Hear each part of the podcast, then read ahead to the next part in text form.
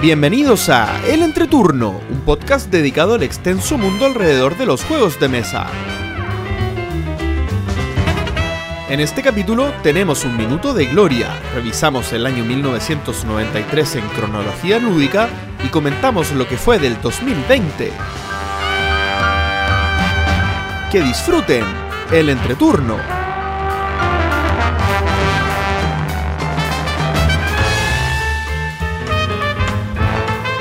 Hola, ¿qué tal amigos? Mi nombre es JP Gloria. Y yo soy Axel. y estamos comenzando el capítulo número 93 de El Entreturno. Estamos grabando el sábado 12 de diciembre, el capítulo que saldrá el martes 15 de diciembre. ¿Cómo están chicos? Bien lejos, pero bien. ¿Cómo lejos? Nuevamente lejos. Ah, bueno, lejos Sí, por- físicamente, dicen ustedes. Claro. Que no estamos- duró, no- no- duró poquito. La alegría. Fue un oasis en el desierto. Sí. Estuvimos a punto de, comenz- de pensar en qué juego íbamos a jugar junto con grabar este capítulo, pero el destino no lo quiso. Es verdad, es verdad. sí, sí. estábamos organizando ya el, el reencuentro y fue como, oh, Sí, bueno, para los que no de entienden, para los que no entienden lo que estamos hablando, pasa que en Chile, eh, se- en, en Chile, bueno, en la región metropolitana de, de Chile, eh, se decretó hace poco que todos volvíamos a fase 2, lo que significa que los fines de semana se está en cuarentena obligatoria. Eh, así que no podemos juntarnos, tenemos que estar cada uno en nuestras casitas. Sí. Así es. Así es. Pero eso, bueno. no, eso no quita, lo comido y lo bailado no, no, no nos lo quita nadie, dicen por ahí. Igual alcanzamos a jugar algunas cositas. Claro, y lo Sí. jugado. Así que alcanzamos a hacer algunas cositas. Si les parece, De hecho, yo el fin de semana ¿Ah? pasado me hice un maratón, sábado y domingo, por si Ah, acaso, y uno de esos días me junté con Axel, claro. ya, sa- ya sabiendo lo que se venía más adelante, se prepararon. Muy bien. Sí. Muy bien. Bueno, yo, yo creo que sigo estando más en el periodo de vacas flacas que eh, con respecto a ustedes, así que le, si les parece, puedo par- partir yo. Por supuesto. Bueno, algo, algo interesante tal vez para contar es que no voy a hablar de Magic. Eso es algo, Oh. Algo muy novedoso, digamos. Pero sí voy a hablar de otra cosa que es qui- quizá igualmente icónico que, que Magic the Gathering. Y es Dungeons and Dragons el Mm. juego de rol. Bueno, eh, retomé Dungeons and Dragons de una manera bastante casual, pero, pero bastante entretenida. En la que, bueno, en esta, en esta aventura que estamos jugando, yo soy el máster. Yo había masteriado en otras oportunidades y casualmente, haciendo memoria, yo nunca había masteriado en persona, siempre había masteriado online, independiente de la pandemia. Entonces ahora eh, el tema de la pandemia solamente como que fue retomar algo que yo ya había hecho anteriormente, así que no me fue tan complicado. Y, y reinicié una campaña que ya conocía, que había masteriado en ocasiones anteriores, por lo tanto tampoco me fue tan complicado la preparación. Bien. Y, debo decir que, bueno, estamos partiendo, hicimos el, el, el- seteo de personajes, hicimos el comienzo de la historia tengo que decir algo, tengo que decir bien, bien brevemente, porque yo creo que aquí uno podría dedicarle un capítulo completo a esto. eh, y quizá más adelante ha- haga algún video o haga algo un poco mostrando cómo fue la experiencia en particular nuestra. Pero ahora con todo el tema de la pandemia, las herramientas que ya eran buenas antes de la pandemia se han, han, han hecho un salto y han- se han preparado de una manera brutal. O sea, ahora uno puede jugar realmente eh, un juego de Dungeons and Dragons, bueno, de, de, otro, de otros RPGs también me imagino, pero al menos de lo que yo jugué, eh, de la manera en que tú quieras, con una eh, experiencia altísima y muy buena. ¿Ya? Y, y en todas las modalidades, por ejemplo, si yo, yo soy más del teatro de la mente, me gusta más eh, que, los combates sean imaginarios y un poco describir la táctica, describirla eh, verbalmente y no tener que mostrar un mapa. Pero igual hay herramientas como eh, pa- para posicionamiento de miniaturas virtuales que uno puede ir moviendo y tirando dados y haciendo todo el tema táctico que están disponibles y, de manera gratuita y que son muy potentes realmente. Así que...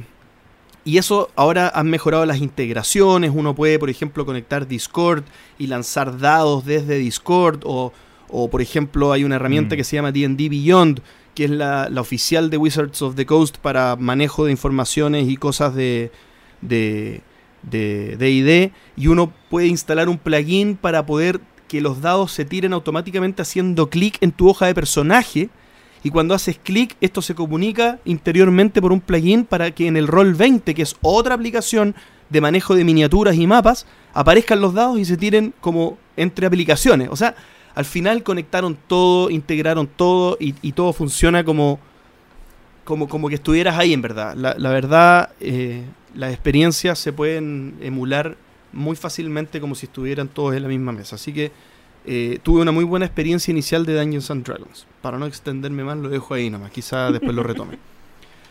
Brevemente también ¿Qué? probé The Red Cathedral. Al fin. Mi copia de ¿Y The cómo? Red Cathedral. Eh, de a dos, acá con Florencia. Ah, Lo- ya, en, en vivo e indirecto. No, es que como Axel lo ha estado probando en tablet. En digital. Sí, en digital, por eso te preguntaba. No, me, me fijé que, que no era tan malo de a dos. Yo siempre me fijo ahí, le creo mucho a las recomendaciones de la BGG de si vale la pena jugarlo de a dos o no, antes de, de siquiera intentarlo. Y salía que era medianamente decente, así que lo probé. Eh, el medianamente decente creo que, que le hace justicia, porque me parece que es un juego que luciría mucho más de a tres. No lo he probado de a tres, pero, pero me parece que luciría más de a tres. Eh, recordar que es este juego que tiene un rondel al centro del tablero, donde con el rondel uno va sacando recursos, los recursos uno los deja en su tablero, que tiene espacios limitados para poder tener eh, recursos, y los recursos uno los transporta a una catedral que está en construcción, y todos los jugadores están eh, peleando por reclamar distintos lugares de la catedral y habiéndolos reclamados, construir dichos espacios de la catedral, incluso poniendo adornos eh, que, un poco te ayudan a, a, ser, a, haber sido el que más aportara a la construcción. Y finalmente, cada sección de la construcción se divide en columnas, en verticales, y cada vertical es un juego de control de área, en el que el que tiene más construcciones terminadas y adornos va a, va a llevarse una mayor cantidad de puntos de los que haya generado esa vertical. Bien, entonces es súper interesante cómo al final eh, eh, es un juego de control de área, pero que tiene eh, un, un trasfondo de manejo de recursos bien euro, eh, bien interesante, bien entretenido. Ahora, ahí está todo, ahí está todo el motivo de por qué luciría más con tres personas y no con dos. Porque un juego de control de área de dos personas ya te llama la atención que no es lo óptimo, ¿cierto? Porque o me la llevo yo o te la llevas tú. Pero cuando hay tres, uno dice, mira, aquí voy a dejar peleando estos dos, porque estos dos van a gastar más energía en llevarse esta vertical, yo me voy a ir silencioso por esta otra. En el fondo uno puede optimizar mucho más eh, la competencia por las áreas de a tres o cuatro jugadores que de a dos. Eso, eso es algo un poco genérico eh, para los juegos de control de área que, que habría que demostrar. Para cada juego obviamente es distinto y habría que jugarlo para saber, pero es una intuición que creo que estoy en lo cierto, eh, modestamente. Pero eh, de, de- de igual forma, Red Cathedral me pareció que al menos en mecánicas, las cosas que uno hacía eran muy entretenidas, me encantó, me, me gustó mucho. Quiero jugarlo de a 3, esa es la conclusión. Creo que tengo que jugarlo de a 3 porque me parece un juego que, que está muy bien. Y por último, comentar que antes de que todo estallara en pedazos aquí en Chile, eh, alcancé a ir a Viña. No había ido desde enero. ¡Ay, qué Uh. rico! ¡Qué bueno! Así es. Eso fue hace un par de semanas atrás. No fue la semana pasada, fue sino fue hace dos semanas atrás. Y, y adivinen qué juego llevé. ¡Ay! La tripulación y la jugaste con tu papá. Exactamente, la O tripulación. sea, es que, es que las expectativas de. eh, o sea, que yo empatizo mucho con eso porque a mí me encantaría que mi papá jugara la tripulación. Entonces, como tengo altas expectativas en la mesa con tu papá de la tripulación.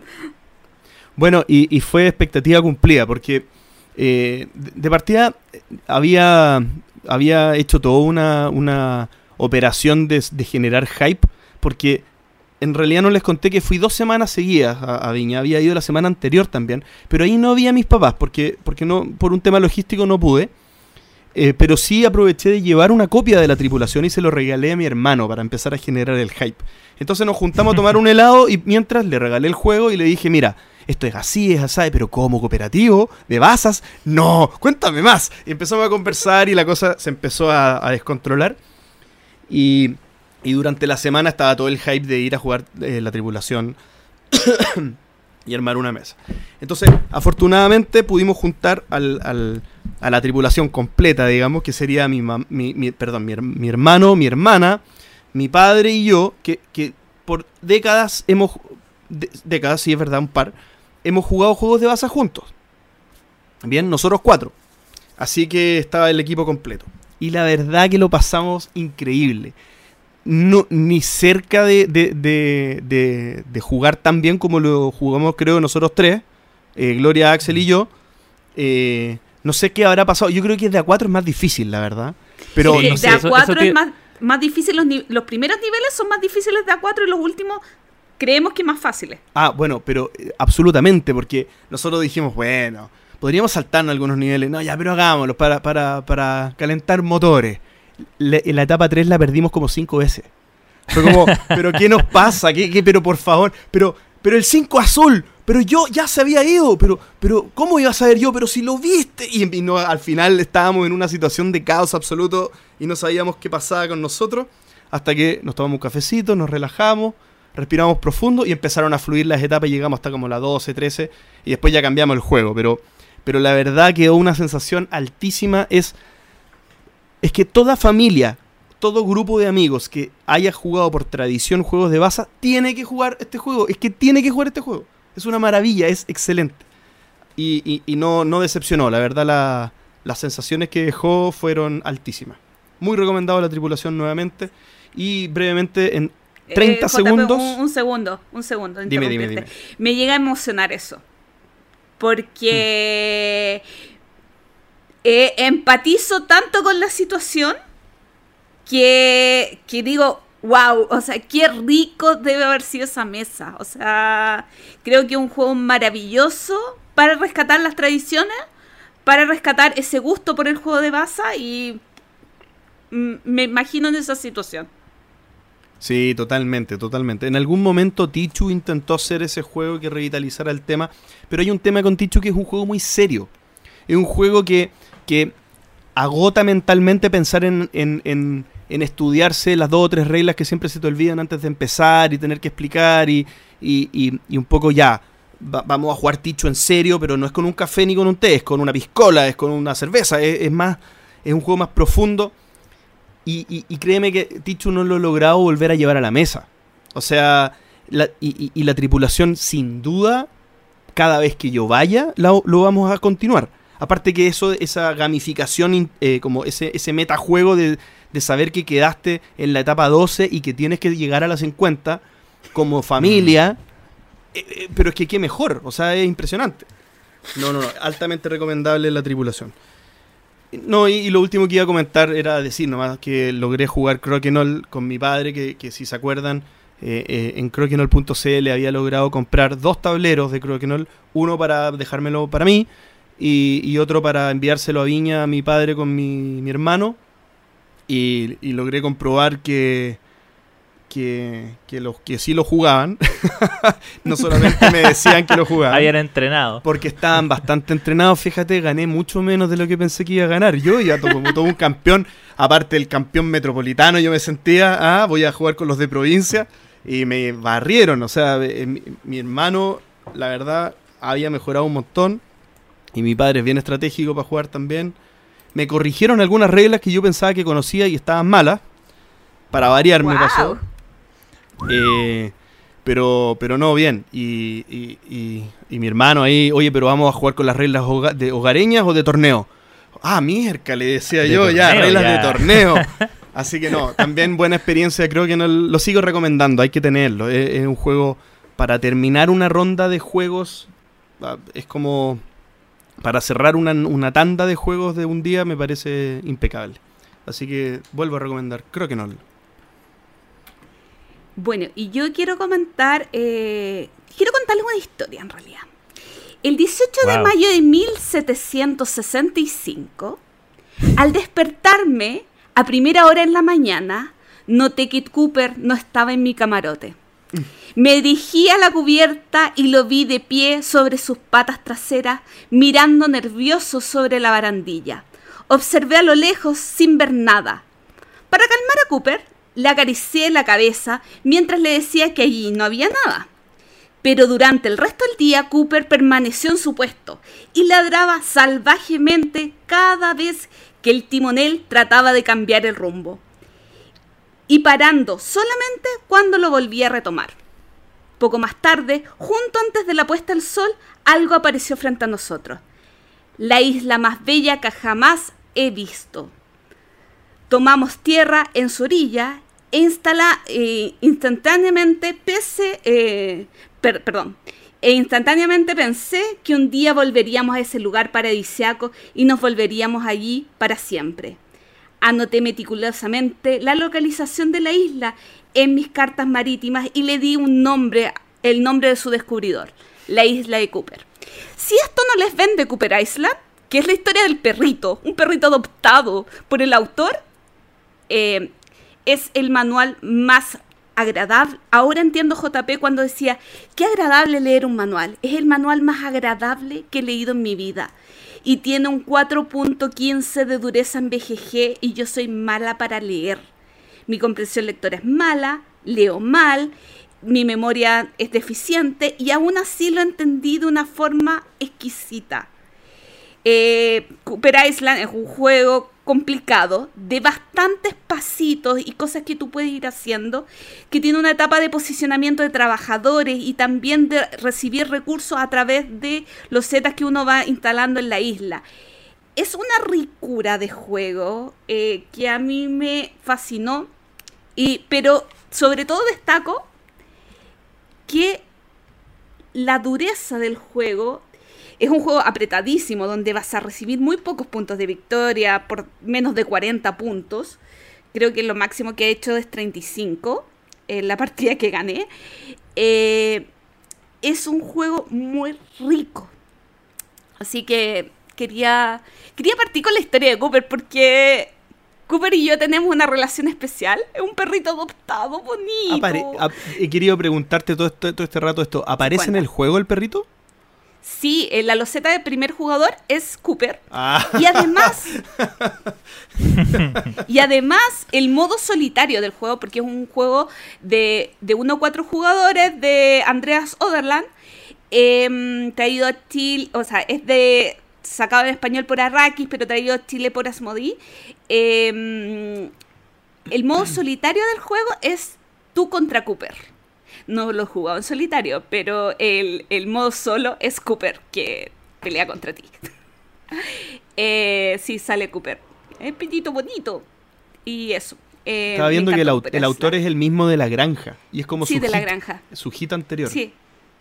Sí, eh, tiene re pocos juegos, pero eh, de una dureza considerable y bien agradable. A mí, a mí, con La Granja me pasa que estos juegos que tienen cartas con texto, como que esa sensación rara que me pasa con el eh, Yokohama, por ejemplo, con otros juegos, pero eh, no sé, a mí me gusta, de hecho hoy voy a volver a jugar Cooper Island, y me gustó bastante, pero es, es, duro, es, es complejo, porque no, no puedes hacer todas las acciones que quieres, los recursos son escasos, la, la forma de conseguir puntos de victoria es compleja, pero la lectura pero ver las cosas en, el juego es muy fácil, iconográficamente es muy fácil.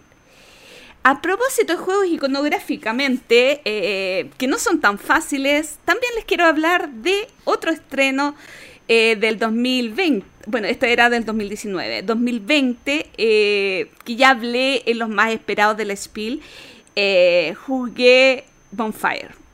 Llevo tres partidas en persona Bonfire, este juego de Stefan Fell también de 1 a 4 jugadores, que según BGG tiene un 3.5 de dureza y yo lo encuentro mucho más complejo que otros juegos. Quizás por el tema de las reglas, de las mm. acciones que hay mm. y sobre todo por la mm. lectura de la iconografía. Em, creo que es el juego más bonito que tiene Stefan Fell. Eh, yo realmente ver el tablero lo encuentro lindísimo. Pero, eh, eh, pero el tema de las misiones, eh, ya, ya, he hablado en otros capítulos de Bonfire, no me quiero detener en, en las acciones, sino más en las sensaciones. El tema de las cartas, el tema de las losetas, que son las misiones, que también se van a transformar en las hogueras. Iconográficamente es un poco más complejo porque uno tiene que recurrir bastante al manual para leerlo. A diferencia de otros juegos que, que la iconografía es mucho más, más fácil de digerir. Pero saltando esto, creo que se sigue quedando en un tercer o cuarto lugar con referencia a los juegos de Stefan Fell. Sigo prefiriendo Trajan, sigo prefiriendo Bora Bora, pero me ha dejado muy ricas sensaciones y, y, me ha gustado bastante. No sé, Axel, que lo probó la semana pasada, ¿qué más puede agregar? Eh, yo, yo no lo encuentro tan... No encuentro que la iconografía sea tan difícil, solo que es muy... Es que yo lo expliqué. Se, eh, es un poco... O sea, es... Lo que, lo que tiene de difícil es que es muy abstracta. En el sentido de que, eh, no sé, la acción de, de mover el, el, la hoguera que está, que está como rondel del medio es como un, un, una antorcha, como que ese tipo de cosas eh, no, no, no ayuda tanto, pero si uno se guía más que nada por los colores, yo me, yo me guía más por los colores de las fichas que, que el dibujo en sí. Eh, funciona bastante bien. Es, sí, es un juego que debo decir que eh, en mi primera partida estuve la primera mitad del, del, juego sin saber mucho hacia dónde guiarme, pero eh, pero uno encuentra rápido su, su, su camino, su rutita dentro del, del, del, juego. Y claro, obviamente hubo una parte que, que no hice para nada, que fue como la de los puentes, que me costó como muchos puntos al final. Eh, pensando que quizás haciendo misiones ganaba más puntos, pero en realidad como que eh, no, no, era tan, no era tan... Pero, pero sí, yo, yo creo que claro, está... Eh, es más, más duro que Bora Bora, pero menos que Trajan. Ese es mi... Pero según BGG es mucho más blando que ambos. Bueno, así es la vía, pero... pero sí, es que, no sé, es que yo creo que es que la, la, gran diferencia, Bora Bora yo creo que tiene la misma cantidad de acciones en el tablero, o sea, tiene la misma amplitud de cosas que puede hacer. Eh, me refiero a que tiene un track donde se avanza una antorchita y tiene otro que es moverse en un mapa. Son mucha variedad de acciones, pero estás limitado a hacer dos por dos, tres, tres por tres por ronda. Y, y, y sería acá cada turno puedes hacer todas las acciones eventualmente. Entonces es más complejo. Sí, igual yo creo que tiene que ver, eh, y acá es súper prejuicioso, porque nosotros, o sea, yo juego Trajan desde el 2011, ya, ya es, ya el juego lo tengo súper digerido, entonces enfrentarme a esta nueva sensación eh, quizás me hace creer que es más duro de lo que realmente es, por, por un tema de que es nuevo. En cambio, mm. los otros, como el Bora Bora, que igual llevamos un montón de partidas, a pesar de que quizás es más complejo, yo ya sé cómo se juega perfecta, perfectamente. Pero bueno.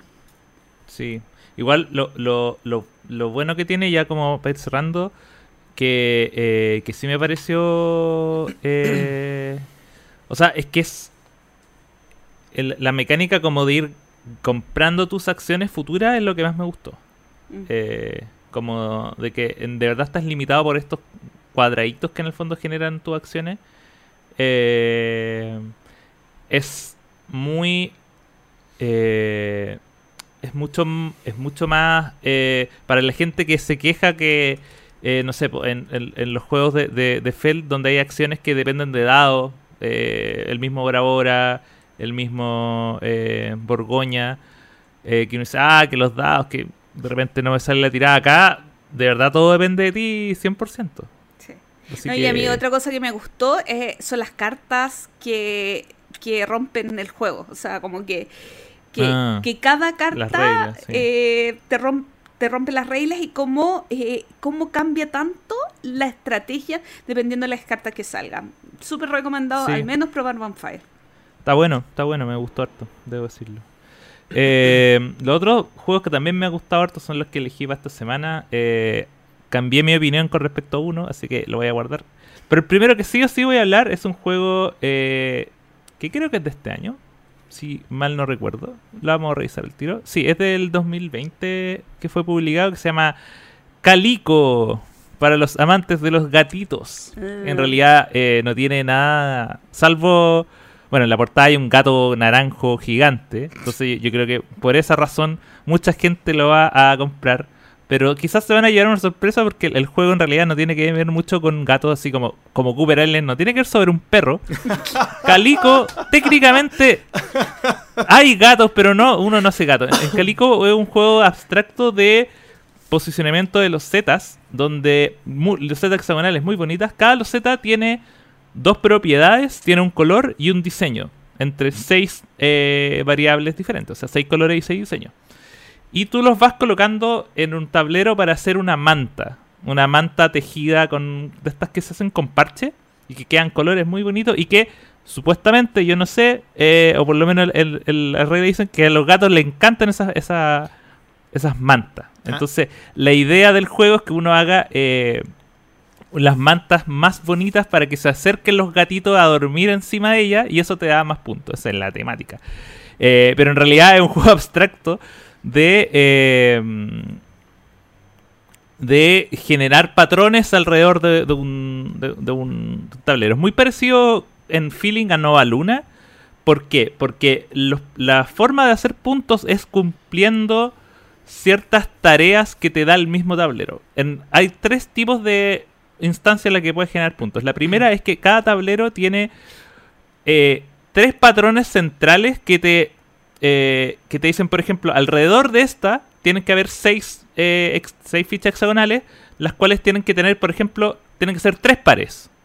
Y tú eliges si son tres pares de colores, tres pares de diseño, o si eres ya el mejor de todos, así tres pares de colores y diseños distintos. O sea, eh, si lo haces y si lo haces con ambas, te da 7 puntos, y si lo haces con una sola, te da 4 puntos. Los segundos son los gatitos, que los gatitos se acercan a secciones diferentes, o sea, secciones específicas de diseño. Ellos, ellos apuestan por el diseño. Entonces, por ejemplo, dice un triángulo, o sea, tres, tres, tres losetas dispuestas en triángulo con diseño de flores o diseño de, mm, no sé, de rayas. Estoy inventando. Y si tú logras colocar eso, ¡pup! se va un gatito y el gatito te da el puntaje que, que está asociado a ese gatito en particular. Y el tercero son los bonus por colores. Cuando tú colocas tres fichas de un, del mismo color en una manera consecutiva, te llevas un botón de un color y la idea es tratar de juntar los seis botones con los seis colores para que te lleve un botón extra que te da más puntos al final.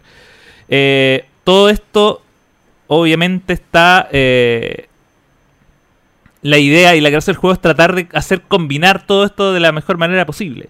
De generar rutas de colores sin que eso me impida las rutas de diseño que estoy tratando de hacer en el tablero y sin que... eh, y tratando de, generar las formas que me, que me pide. Es un juego que es bien... eh, bien estresante, pero, pero calmado en el sentido. Es estresante por el fondo de que hoy necesito esta ficha y tengo que- y uno roba de, un- de, un- de una pila de fichas eh, que creo que son tres o creo que es una más que el número de jugadores que están dadas vueltas y tú tienes que elegir una para llevarte a la mano y, y jugar entre tres, creo. Entonces hay cierta, cierta flexibilidad, pero tienes que estar muy, muy, muy eh, pendiente de ir colocando las, la- las losetas en los lugares específicos para no arruinar tu, tu plan maestro, que en el fondo es tratar de juntar los botones, los gatos y, los, y las tareas de diseño. Es como una mezcla entre, entre Nova Luna y Sagrada, que Sagrada también tiene eso, que es como de, ya, tengo que colocar este dado para que no me arruine eh, tanto el, lo, lo que estoy la- las tareas de- del resto y me permita seguir colocando dados después es bien bien interesante bien entretenido Eh, me gustó bastante aparte por los colores y a pesar de que no me gustan los gatos eh, Calico eh, está se ganó un, un- un lugar en mi corazón de este año ¿Sabéis que me.? y el otro juego Un ¿sabéis segundo. qué? ¿Ah? Ah, dale, dale, dale. No, que iba a decir que es un juego de AEG y que en español Sí. va a salir el otro año por eh, Maldito. Y oye, una curiosidad, eh, hay una persona de AEG que habla español. que no me acuerdo si es, pero es latino. Entonces está súper interesante, es muy simpático porque ya conversamos y un día podríamos incluso invitarlo para entrevistarlo. Eso. Yo de Calico le abro de todo. Iba ¿Cuál yo- era tu comentario? Iba a comentar que, que me da, aquí viendo, me da como que es una versión gatuna de Suburbia. Porque esto de que uno pelea por las losetas, eh, vaya armando un grid hexagonal y tenéis que hacer combinaciones de cómo ponía el grid, son los puntos que al final termináis sacando. Esto podría haber sido un juego de construcción de ciudad perfectamente, ¿no? Sí, sí, sí, totalmente. O sea, esta temática yo la he visto como en eh, típicos juegos de si colocas una eh, loseta residencial, tiene que estar rodeada por... es, así, pero el... eh, Bueno, y la, la gracia que tiene es que...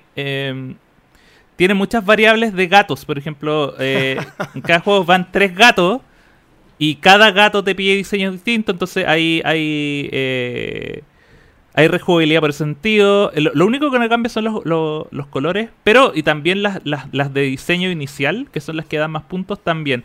Vienen unas dentro del tablero, que son las básicas, pero también hay otras que se pueden mezclar. Y tú puedes elegir ahí si es que quieres que todos los jugadores tengan las mismas. O cada jugador roba eh, diferente y tiene un, un parte diferente. Tiene escalabilidad en cuanto a reglas avanzadas y no es un juego que eh, salió por Kickstarter al principio. Y, y voy a esperar esa copia el próximo año cuando sea lanzado. Caliquito. Y el otro juego es un juego... en- mira, le voy a hablar de Legends End Legacy, pero como todavía no lo terminamos, a pesar de que ya tengo una opinión bastante formada del juego, todavía no todavía, todavía se puede hablar.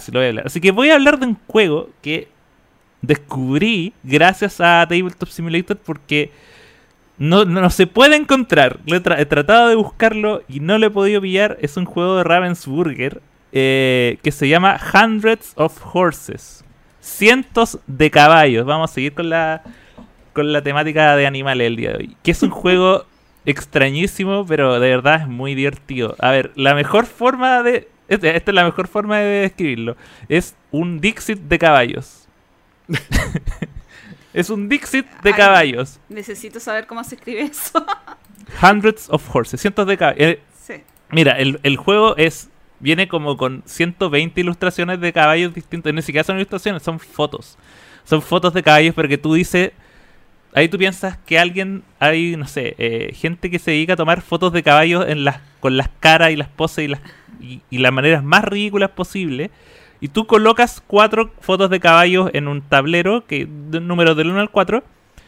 Y en tu turno tú lanzas un dado y te da una posibilidad de qué es lo que se hace esta ronda.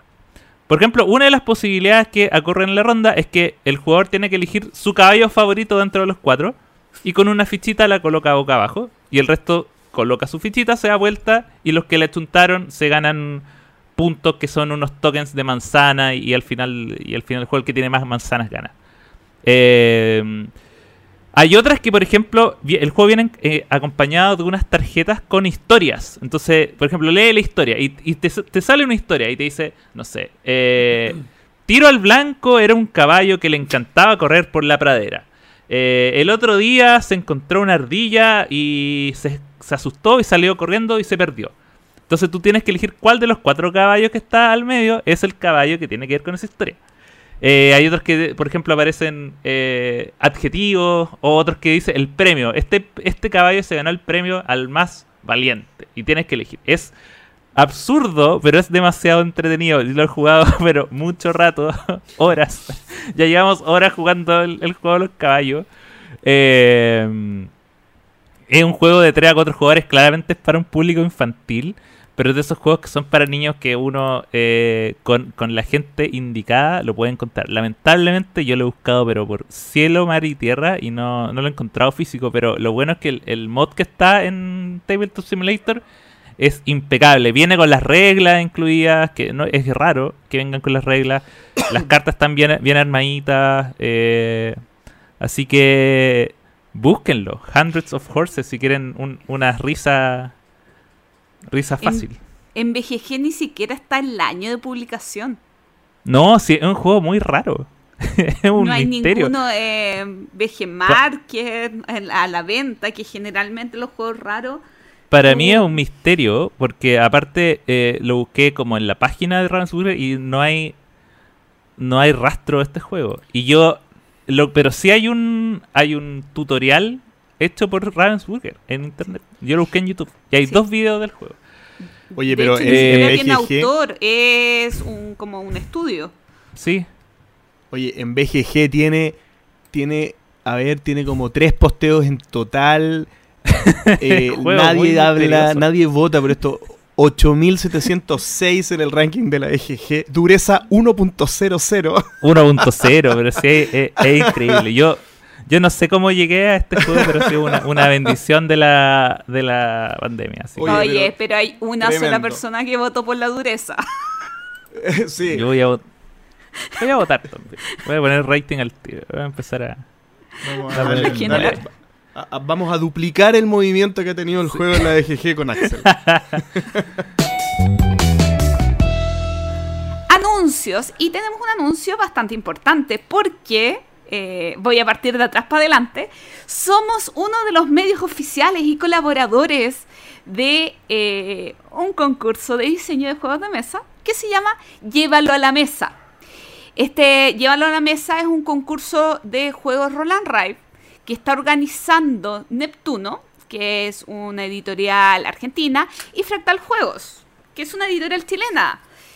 Eh, así que estamos muy eh, partiendo muy felices porque nos hayan eh, seleccionado como colaboradores oficiales de este concurso. Y queremos contarles a grandes rasgos en qué consiste, pero lo más importante es, o voy a ir de atrás para adelante, es que hasta el 31 de marzo del 2021, sí, hasta el 31 de marzo del 2021, por lo tanto hay mucho tiempo, ya mucho, mucho tiempo, se están recibiendo los, las ideas, los juegos para que entren a este concurso. ¿Y quién puede participar? Pueden participar personas que vivan, que residan en Argentina y en Chile. Así que es un concurso internacional. Eh, y la idea es crear un roll and write que tiene que tener ciertas condiciones. ¿Qué condiciones? Solamente puede ocupar un máximo de dos caros, eh, de dos dados, perdón, de seis caras que pueden ser customizables, pueden ser como ustedes quieran, pero son máximo dos dados de seis caras.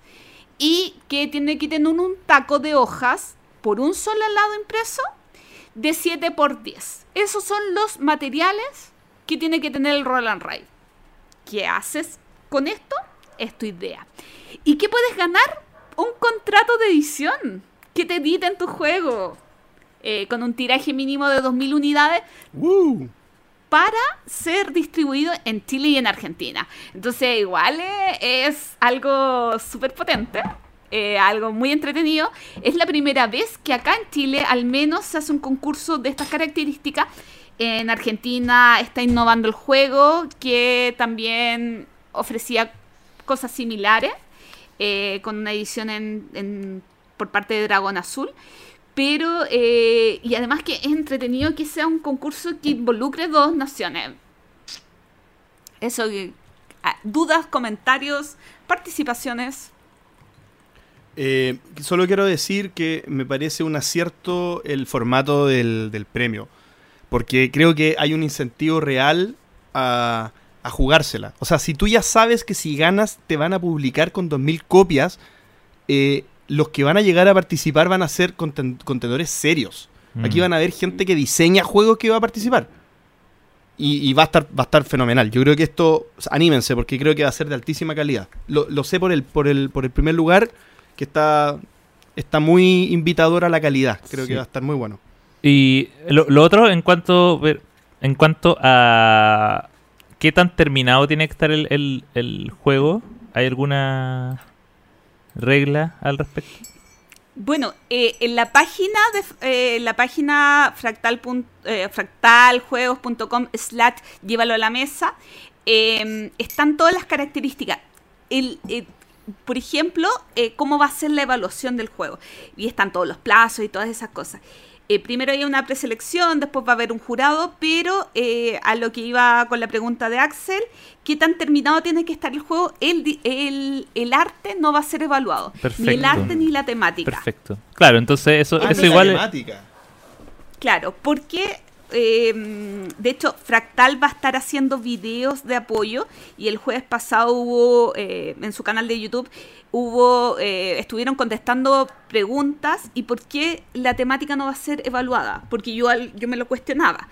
Porque el roll and write de por sí es algo bastante abstracto. Entonces no quieren perjudicar cierto juego por eh, la implementación de la temática. Porque no tiene nada de malo que el juego sea abstracto. Claro, Es correcto. claro, no, es Sí. to- todo totalmente válido. Por eso, por eso también, ta- por eso también yo lo preguntaba porque eh, sobre todo en lo que es Roland Wright eh, eh, da, da de verdad pa- para todo y uno, uno todos los Roland Wright que tienen temática yo siempre he sentido que, que nunca es como el inicio de la temática sino que el, el- el final, salvo algunas excepciones. Eh, salvo algunas Es una excepciones. máscara. Claro, claro, que es como... Y si no, de- definitivamente dicen ya, da lo mismo y son juegos totalmente abstractos, matemáticos, quicks, eh, mal, que son números, números y cruces. Entonces, eh, un, un- un género que, que da para eso, que en el fondo da para...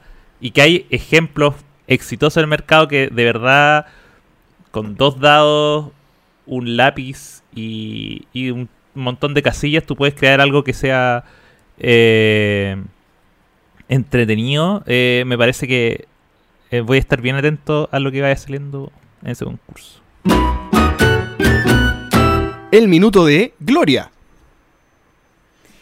Hace un tiempo hablamos de la línea editorial del podcast, de cómo había cambiado y cuáles eran las características que queríamos mantener. Hace algunas semanas nos llegó una invitación al lanzamiento de Kiltros, un juego, eh, el nuevo juego de la editorial Pasa los Chantos. ¿De dónde conocemos Pasa los Chantos? Bueno, es la editorial que sacó Mala Leche. ¿Qué es Mala Leche? Eh, es un juego chileno. Bueno, hemos tenido harto la discusión de esto, porque eh, Mala Leche es la reimplementación de cartas contra la humanidad eh, de manera bastante conflictiva, porque eh, está sin autorización, sin acreditación, pero es un juego liberado, es una copia tanto de la parte estética del juego, en fin adaptación o no, fue algo bastante complicado en la industria chilena eh, en- eh, hace años. Lo discutimos en el chat del entreturno y bueno, llegamos a la conclusión o los convencí un poco de que teníamos que eh, al menos dar una oportunidad, si es que podíamos asistir, ¿por qué no hacerlo? Pero siempre con esta mentalidad crítica, esta mentalidad eh, para cuestionarse por qué se hacen las cosas. Y eh, de primera fuente quizás eh, conversar esto y, ver cómo se desarrolla. Partiendo, saber si es que Kiltro era o no era un juego original y esas cosas. Bueno, y fui al lanzamiento de Kiltro y jugué Kiltro y conversamos bastante sobre muchas cosas, en, hasta la carta de violación a una mujer en la primera cita que estuvo en el juego Mala Leche. En fin, eh, quería tomarme este minuto para que conversáramos un poco y contarles sobre el juego y sobre el lanzamiento de este, eh, de este jueguito. Y lo primero es comentarles sobre eh, el juego y la partida. Y que yo me entretuve con el juego en el lanzamiento. Me reí, no es mi tipo de juego. Y bueno, después viví otras experiencias que me gustaría que relatáramos con mis compañeros de podcast.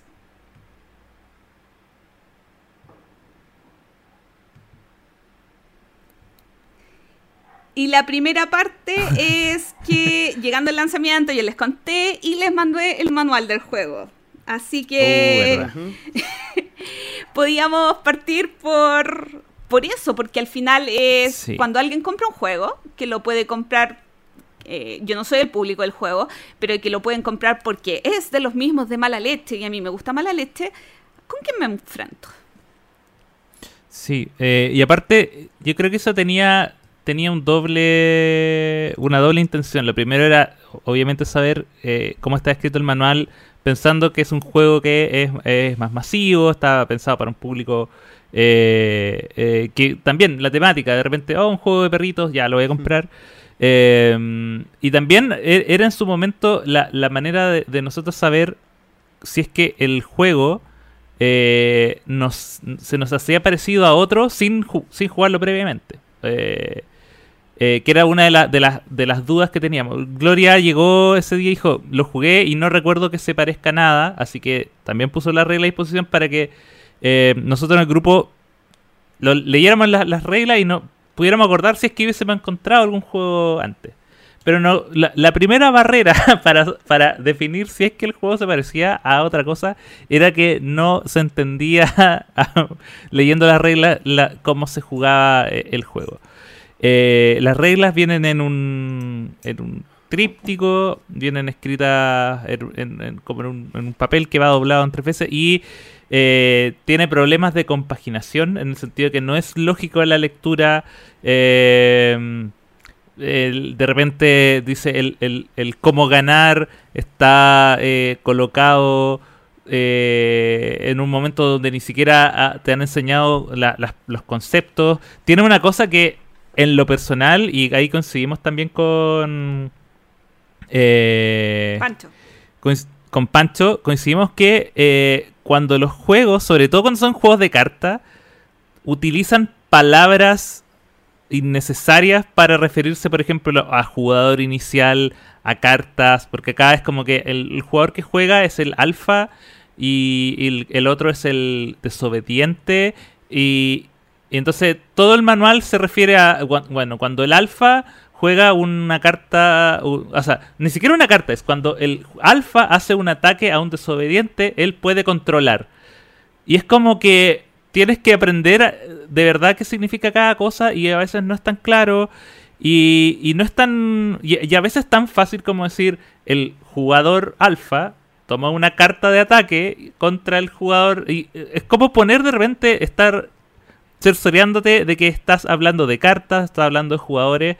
Entonces cuando reemplazas como, como la... la eh, cuando reemplazas partes esenciales de, de- de un juego por palabras solo porque son temáticamente y que no sé si temáticamente tenga o sea igual sí tiene que ver eh, tiene que ver como con el tema de la manada y bla bla bla pero eso dificultó un poco la, el, entender cómo se trataba más después el- estos como problemas de compaginación que tenía en realidad fue un fue un, un, un una odisea tratar de entenderlo. Y de hecho, yo, yo llegué con una idea del juego preconcebida y yo me había leído las reglas, pero después cuando lo pude jugar finalmente con Gloria, que Gloria ya lo había jugado y, y me explicó bien, me di cuenta que tenía muchos, muchos errores.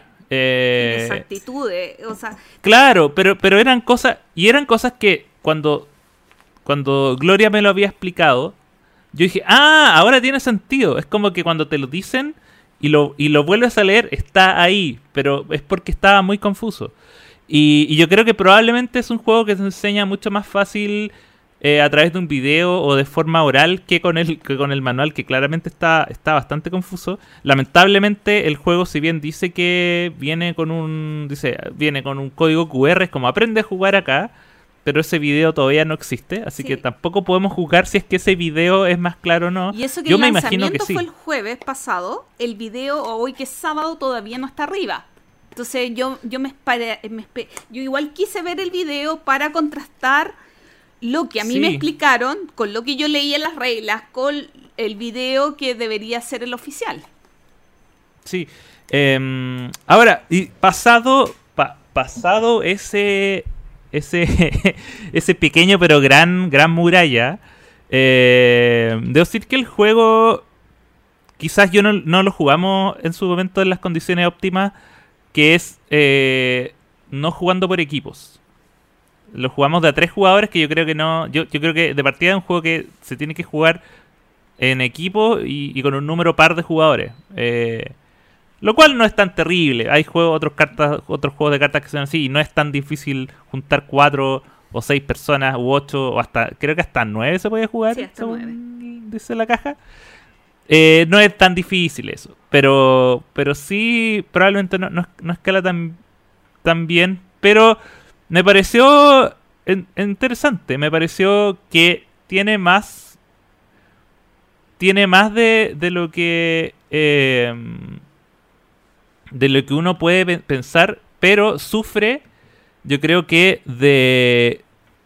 Cuando uno juega de 3 sufre, no, no mecánicamente, sino que el mazo es muy grande. Sí. Porque este es uno de esos juegos donde en realidad el, puede terminarse antes de que se haga el mazo, pero la gracia está en eh, tratar de tener la, mano más óptima para el último turno. O sea, en el fondo es como... Eh, el castigo para ti, al, como perder la ronda, es llevarte todas las cartas que se jugaron. Entonces, y, y, como gana el jugador que se deshace de sus cartas, y además tiene que ser defensor, que era algo que no, no lo había tomado en cuenta. Eh, como pasa eso, obviamente tener muchas manos en tu, en tu car en muchas cartas en tu mano, va a hacer que sea más difícil lograr eso cuando te toque defender. O ser desobediente, ya no me acuerdo de la... sí. pero, pero más allá de eso, eh, claro, en la, en la, partida que jugamos fue que fue como bien más fue súper analítica porque era como ya, oye, pero ¿por qué yo tendría que hacer esto? ¿Y por qué no puedo ganar siendo el atacante? ¿Y por qué tendría que atacar si, si el atacante puede dejar de atacar cuando quiera? ¿Y, y, y cuál es el sentido entonces de atacar si al final igual tengo que renovar mi mano? Yo creo, Muchas preguntas sí. en la mente. Sí, yo creo que eh, hay, hay, varias cosas. Uno, que el ambiente lo da, da mucho. O sea, yo sí, lo pasé totalmente. bien en el lanzamiento. Y yo me imagino que pasando la barrera del manual, de entender bien el juego, es un juego que nosotros lo disfrutaríamos en el bar jugando antes una partida de hartos jugadores antes de separarnos sí. todos y jugar otro juego. Ahora, uno es el tema del ambiente y que no es mi tipo o el juego que yo jugaría en mi casa. Pero yo creo que la escal escalabilidad es algo complicado porque habla de que es de 2 a 9 jugadores, pero se puede jugar en modo eh, individual o en modo por manadas, que es por equipos. Y como nosotros, yo eh, fuera el lanzamiento jugué dos partidas y las dos partidas fueron de tres jugadores, y ojo, que fueron tres partidas analíticas, como dice Axel, eh, que tratamos de destripar bastante el juego. No se disfrutó. Pero claro, ¿es culpa del juego? Sí, por las reglas. Pero ¿es culpa realmente del juego? O sea, como, ¿hasta qué punto es tan malo el juego? Yo sigo eh, sufriendo por las reglas, pero quizás no es tan malo, no sé. Yo, yo personalmente no lo encontré tan tan tan tan malo. Aparte, eh, debo decir que eh, la calidad de las cartas está muy buena. Eh, las ilustraciones están buenas. Es un juego que es llamativo. Probablemente hubiese escogido otros colores eh, para los colores de las cartas. Son un poco oscuros para para mi para mi gusto más colorinche. Eh, pero. Pero más allá de eso, yo creo que está. Está. Está. A ver. Puede disfrutarse, aunque yo creo que tiene cosas que son de más. un poco más complejas de para el jugador más tradicional. Yo quizás lo hubiese simplificado un poco más. Porque aparte del tema de que controlar y, defenderse son cosas distintas, eh, aparte está el tema de que tiene cartas de... Tiene cartas de ataque que pueden ser usadas como cartas normales, pero sí, tiene cartas que hacen ataque, entonces tiene como una- un, un poco de, de take that en ese sentido. Que, que hay, que acá sí tengo que hacer la crítica de diseño, eh, las cartas de ataque en ningún lugar te dicen lo que hacen. Tienes que, eh, a, a pesar de que son tres, y es como algo ya, eventualmente me, me las voy a aprender, pero para las primeras partidas uno tiene que estar siempre leyendo, oye, ¿qué hacía la pulga? ¿Qué hacía la, la, la chancleta? Porque no, no aparece un icono o algo así. Solo aparece que, el, el- que es una carta diferente al resto porque no tiene un perro. Eh, y eso a mí me siempre me saca del juego. Cuando la- hay cartas especiales que no, no dicen en la carta qué es lo que hacen. Que, y aparte, las cosas que hacen son como róbale una carta a un jugador. Es como lo hemos visto un millón de veces con iconografía en otros juegos. Sí. Es como el, las cartitas blancas con una que está más arriba que es más oscura. Y eso lo entendemos los que, los que han jugado uno, ¿no entienden? Es, una cosa que se ha visto, sí. Como te digo, las acciones especiales tampoco son muy raras. O sea, son cosas... Hay otra que es como anulo una carta. Era tan fácil como poner un, el círculo con la X al medio. Sí. Que están todos los juegos que anulan cartas. Eh, Dos cosas. pero ¿Mm? dale, dale. No, que- No, que en el do- fondo igual yo creo que son no son críticas como que rompan el juego, porque igual el, el, el- el flujo del, del juego cuando uno ya lo entiende eh, eh, es piola y, y, y al final yo creo que todas las críticas que tuve con el juego eran principalmente porque lo- no lo estábamos jugando en equipo. Mm. Porque tiene mucho más sentido, por ejemplo, eh, atacar a un jugador para que pierda, porque se salta su turno y le volvería a tocar a un jugador de mi equipo. Claro. En cambio, cuando lo jugamos de a 3, es como, ya, voy a atacarlo para que pierda y le toque a otro jugador que no soy yo. Entonces, ¿para qué lo voy a atacar? No tiene sentido hacerlo, pero sí tiene sentido si es que el resultado de ese ataque es para que juegue mi, mi compañero de equipo. Aunque tampoco tiene sentido después porque solo los defensores ganan. Y eso, eso es, lo que- es la regla que más me... Todavía no logro descifrar. yo- ¿Por qué solo sí. los, los- los- A, a mí no me lo explicaron ganan. así, pero bueno, eh, están las reglas y por eso también tengo dudas. Bueno, Sí, como para ir cerrando dos cosas, o sea, lo primero es, que tampoco hemos hablado de qué se trata, pero es un juego por equipo o en pareja que es de atacar. Eh, y de, eh, gana el jugador que se quita todas las cartas. Y que la temática son de perros, eh, de perros quiltros, callejeros. callejero y la, mm, las ilustraciones están basadas, por lo menos como las cartas trunfo, por decirlo de algún modo, eh, en perros hiper famosos callejeros chilenos. Y lo último, volviendo al tema, no tanto centrándonos en el juego, sino en la situación que quería comentar eh, quería que, conversáramos, es que el autor no está acreditado en la caja. Eh, y tampoco está el juego en Game Geek. Y lo de Game Geek yo no lo pregunté en la reunión, pero sí pregunté el tema de por qué no estaba acreditado el autor en la caja. Y a, a algunas personas les causó como que son de, de fuera de la industria, les causó ¿y por qué el autor estaría acreditado en la caja? Eh, porque es una lucha que se lleva hace muchos años y si tú entras a una tienda de juegos y revisas juegos, el 90% de los juegos tiene acreditado el autor en la caja. Ah, ¿en serio? Eh, y que la respuesta fue, ¿y qué tiene de malo ser diferente? Y quisiera que conversáramos un segundito sobre eso. Em, sí. ¿Qué, qué tiene de malo ser diferente? Nada, pero yo creo que, que no, no es lo mismo ser diferente tomando una decisión consciente de algo que serlo porque desconocías y finalmente haberlo conocido habría tenido mejores resultados. Porque acá estamos hablando de, de distintas cosas. O sea, acreditar a alguien en la caja tiene también que ver para nosotros en esta industria, nosotros lo hemos valorado mucho como un tema de respeto y de, y de, y de valorar el, el- el aporte diferente, distinto que hace un diseñador de un juego para la industria. Y, y en ese mismo criterio se está eh, acreditando a ar- artistas, incluso Cool Mini or Not, eh, Camón eh, acredita a los diseñadores de, de miniaturas. Entonces, finalmente me, me hice autobullying con ese último comentario. Pero bueno, pero, pero finalmente está en. No tiene nada malo ser distinto, pero, pero creo que me, suena, pucha, tal vez yo no la conozco a esa persona, pero, pero me suena un poco como a una excusa basada en la poca humildad, digamos, de, bueno, somos distintos, ¿y qué?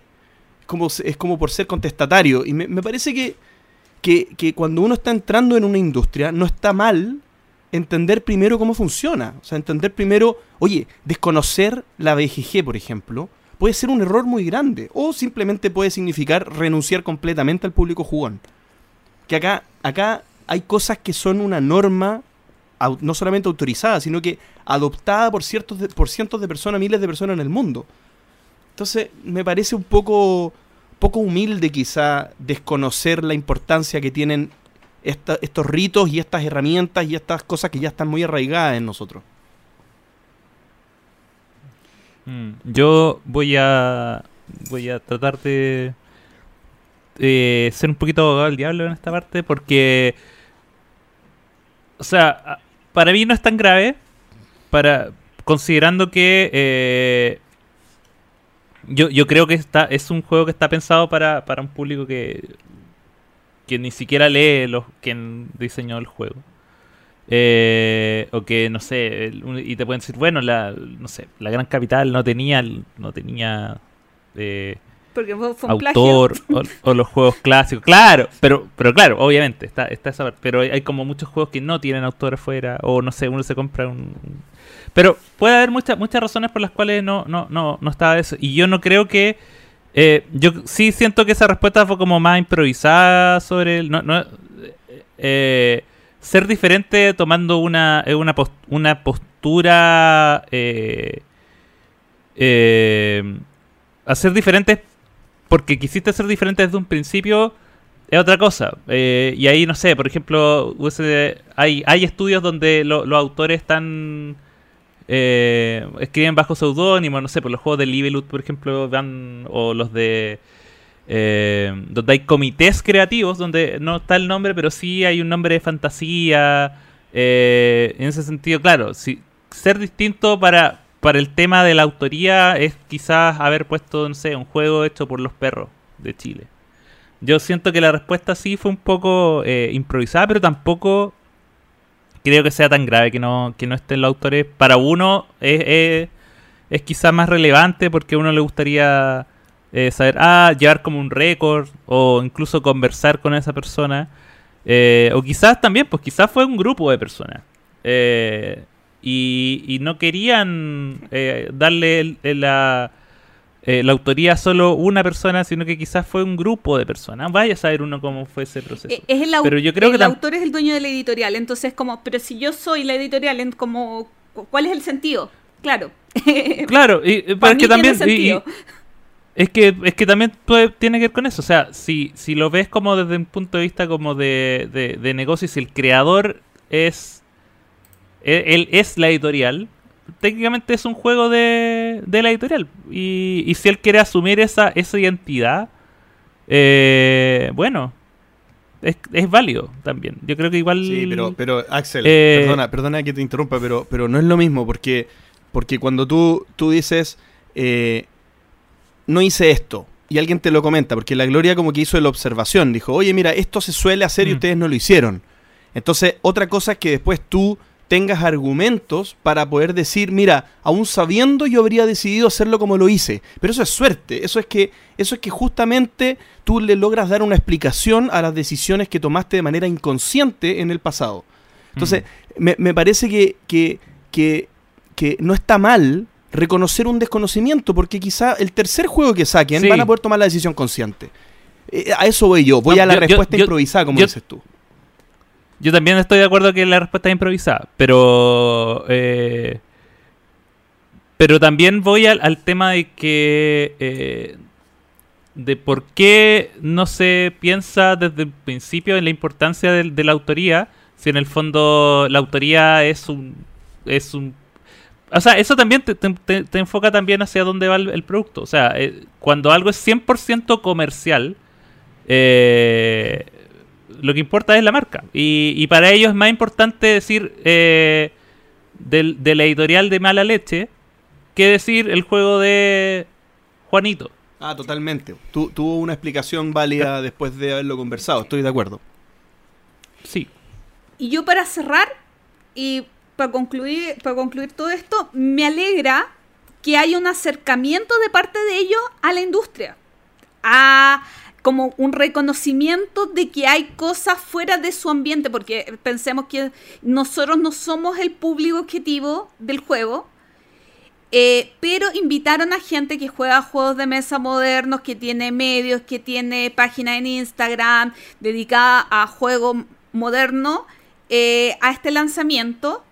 Pero ojalá no se queden ahí. Ojalá eh, se preocupen más, por ejemplo, porque si tuvieran una mayor preocupación como en nuevas tendencias, se hubieran fijado en una estructura mejor del manual, quizás hubieran hecho aquí hablo de desconocimiento, tester ciego, tester del manual.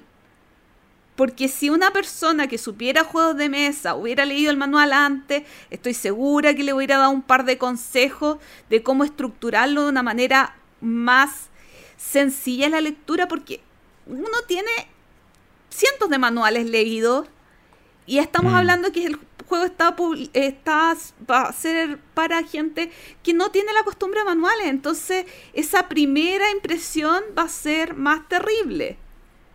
Pucha, ojalá eh, aprovechen este acercamiento para sacarle provecho y para mejorar en sus en su en su forma de, de llevar la empresa, creo yo. Suena un poco soberbio, pero, o sea, como, oye, aprovechense del, conocimiento que hay, pero... Eh, no, pero, pero Gloria, yo estoy de, estoy de acuerdo contigo, Gloria, y no creo que sea soberbio. Yo, yo creo que, que hay que... Eh, esto, esto pasa siempre en, en todos lados. Yo creo que uno siempre cuando conoce menos cree saber más. Eh, eh, y, cuando empieza a conocer todas las complejidades o las microcomplejidades que tiene un sistema distinto al que te estás enfrentando, empieza ya a entender, chuta, ya, en cada una de las partes tengo que invertir tiempo, plata, eh, experiencia, conversaciones, de todo. O sea, imagínate que, imagínate Corruptia, la primera versión de Corruptia que, el manual era un jeroglífico. Era imposible eh, partir jugando con el manual de la primera edición de Corruptia. Y no estamos hablando de. Estamos hablando de, de, la Cami y el Feño que saben de juego. Que son jugones, que entienden, que han jugado un montón de juegos antes, que tuvieron la posibilidad tal vez de testear, hicieron un proceso serio. Y aún así tuvieron complejidades, tuvieron eh, problemas con este primer manual. Entonces, aquí pasan las mejores familias. O sea, esto, esto aunque uno sepa, te va a pasar. Por lo tanto, tener la humildad, creo yo, para reconocer que estáis más inmaduro en la línea evolutiva de tu editorial, de tu calidad de diseñador, de lo que sea, es el primer paso para poder convertirte en alguien mucho mejor después. Entonces, no, me parece que el consejo está perfecto y ojalá lo tomen porque creo que tienen algo que sí es importante, que son las ganas y el empuje para que esto tire para arriba. Y a mí me parece súper bien, es algo que se necesita siempre. Ahora hay que acompañarlo sí de, un poquito más de, conocimiento y experiencia, creo yo. Sí, y, lo bueno en este caso es que por lo menos está, se pusieron bien el parche antes de leería al, al hablar ya dentro del manual que hay un video para explicarlo mejor. Video que todavía no existe. Eh, pero a mí, a mí me imagino que va a ser, porque de verdad eh, a mí me pasó que cuando me lo explicó la, la, Gloria que ya lo había jugado, lo entendí, pero en dos minutos. Entonces, eh, estoy esperando ansioso ese, ese video. Cronología lúdica. Capítulo 93, correspondiente al año 1993.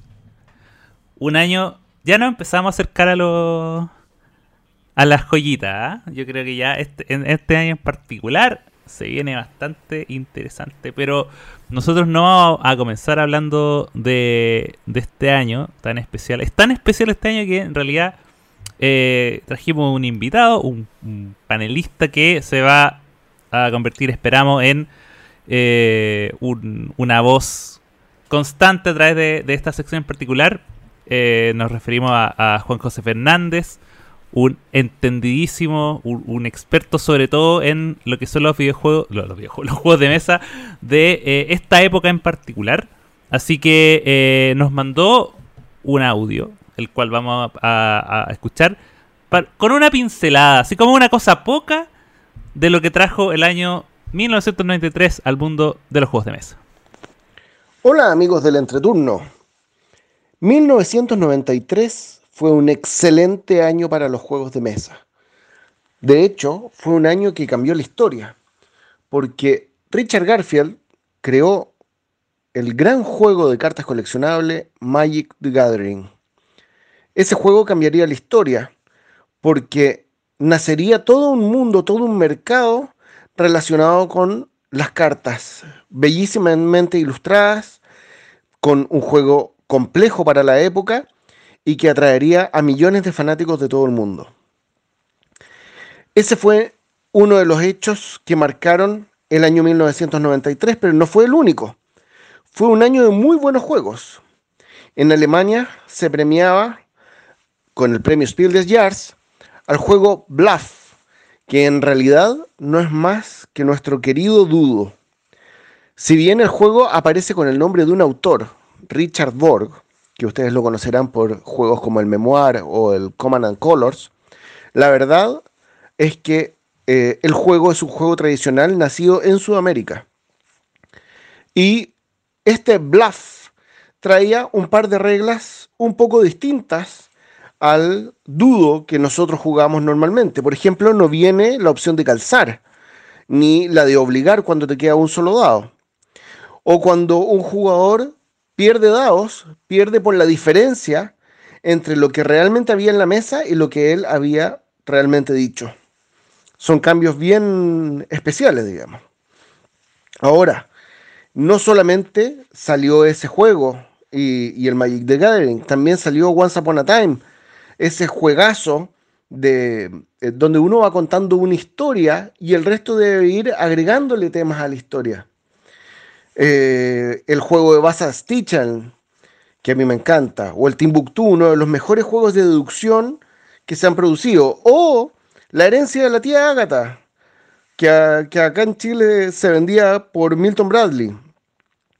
Eh, por último, Amigo Spiele en Alemania al parecer perdía la licencia de uno para poder seguir produciéndolo y saca el solo, que es lo mismo que el uno, pero le agrega una carta extra. En fin, 1993 fue un excelente año para los juegos de mesa. Hasta la próxima.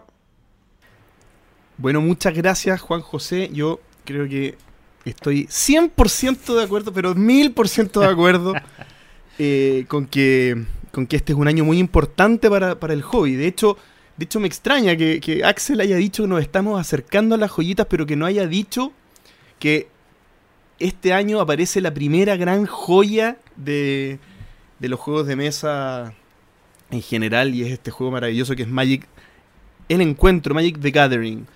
158 en el ranking de la BGG. Oye, esto, un juego de 1993 que tuvo un boom, obviamente, tuvo un peak que fue antes que hoy, es cierto, hoy día se juega menos, pero que hoy por hoy está siendo revitalizado con con una opción de juego online que ya había partido con otra plataforma online que es Magic Online, pero que ahora se ha revitalizado la versión online con Magic Arena. Eh, se sigue reinventando con muchas eh, críticas por cómo están gestionando todo, eh, cómo están haciendo las cosas un poco pensando en, los públicos más, más duros en cuanto a pago y dejando afuera a, a un montón de fanaticada que, que aprecia las cosas más simples del Magic, aún así con toda esta crítica y todo este, este tema que está pasando, es un juego que se ha mantenido vigente por todo el tiempo. Eh, muchos tenemos recuerdos de nuestra infancia jugando Magic. Yo particularmente, el Magic me ha acompañado en mayor o menor medida durante toda mi vida. Obviamente, como todos, eh, dejé el Magic de lado por muchos años, pero, se, pero es algo a lo que uno vuelve gustoso, eh, se mantiene fresco, tiene este sistema de poder incorporar mecánicas nuevas con cada edición, que es algo que uno espera como jugador de Magic cuando sale una, edición nueva, bueno, con qué nos van a sorprender, cómo van a cambiar el juego eh, esta vez, y, todo con una estructura de juego que se mantiene a lo largo del tiempo, que es este, el tema de la pila, el tema de, que, de, el sistema de juego más o menos estructural se mantiene igual, pero con estas incorporaciones de mecánicas nuevas se va manteniendo vivo y de manera muy actual, sigue siendo un juego muy actual, muy moderno, a pesar de que salió el año 1993. Eh, Magic the Gathering sin duda es la joya de esta lista. Bueno, y también yo quisiera comentar, aprovechando que ya estoy hablando, de un juego que se revitalizó ahora en 1993, que se llama Beyond Boulder Dash. ¿Por qué digo se revitalizó? Porque es una reimplementación de un juego muy clásico del año 1984 que se llama simplemente Boulder Dash. Y yo creo que este juego, no, no, no sé si, si en todos los países estaba la cultura de jugar este juego con lápiz y papel, eh, pero este juego yo lo jugaba desde muy pequeño y se llama Diccionario, la versión que yo jugaba. Bien. Y, y, se trata de buscar una persona, digamos, que es, es el diccionario, entre comillas, es el que hace del diccionario. Busca una palabra en el diccionario que sea bien oscura, de un significado bien raro, digamos, que uno usualmente no pudiera conocer su significado. Tienen que ser con estos diccionarios bien gorditos, digamos, que tienen palabras rebuscadas. Uno anotaba la palabra correcta la, perdón, la definición correcta y todos los jugadores tenían que escribir definiciones para hacer pensar que e, para hacer pensar al resto que ellos eran la correcta. Y después la persona que era el diccionario barajaba esas, esas definiciones y las leía todas de corrido. Después la gente votaba y uno ganaba puntos si le había apuntado o ganabas puntos si le habían votado a la que tú habías inventado para distraer al otro. Entonces Beyond Boulder Dash es un juego que reimplementa esta, esta mecánica y la revitaliza pero, pero es un juego que realmente marcó mi infancia. O sea, yo jugué por muchos años diccionario, nosotros hacíamos juntas familiares con tíos, primos, llegamos a estar 12 personas jugando en una misma mesa diccionario por horas y horas y horas. Así que es un juego que también creo que no va a pasar de moda. O sea, es un juego que hoy día eh, a mí me hace mucho sentido que uno pudiera decir, oye, juguemos un La Cerda o no, mejor juguemos diccionario. O sea, es un juego que hoy puede ser una opción realmente válida y atractiva para, para ser jugada. Eh, yo, por supuesto, vengo a estar en contra de las cosas que he visto sobre Magic. Un jueguito, un jueguito menor, una, una pequeña un pie de página dentro de la historia del juego de mesa. Se, exagera, se exagera. ¿ah? Yo le vengo a hablar de las verdaderas joyas del, del, año 93, nombres que hasta el día de hoy se mantienen vigentes, como por ejemplo Lifeboats.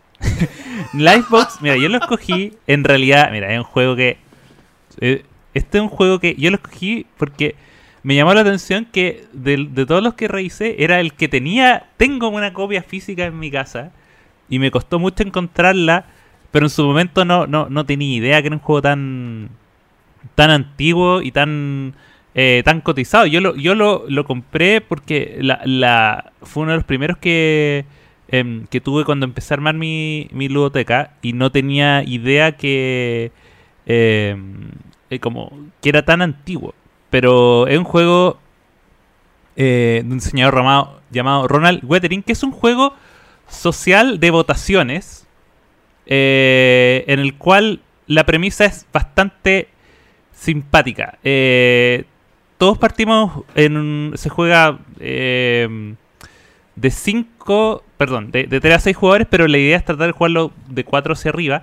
Y cada jugador eh, asume un grupo de peones que representan sobrevivientes de un naufragio. Y, eh, y estos peones van acomodados en unos botes.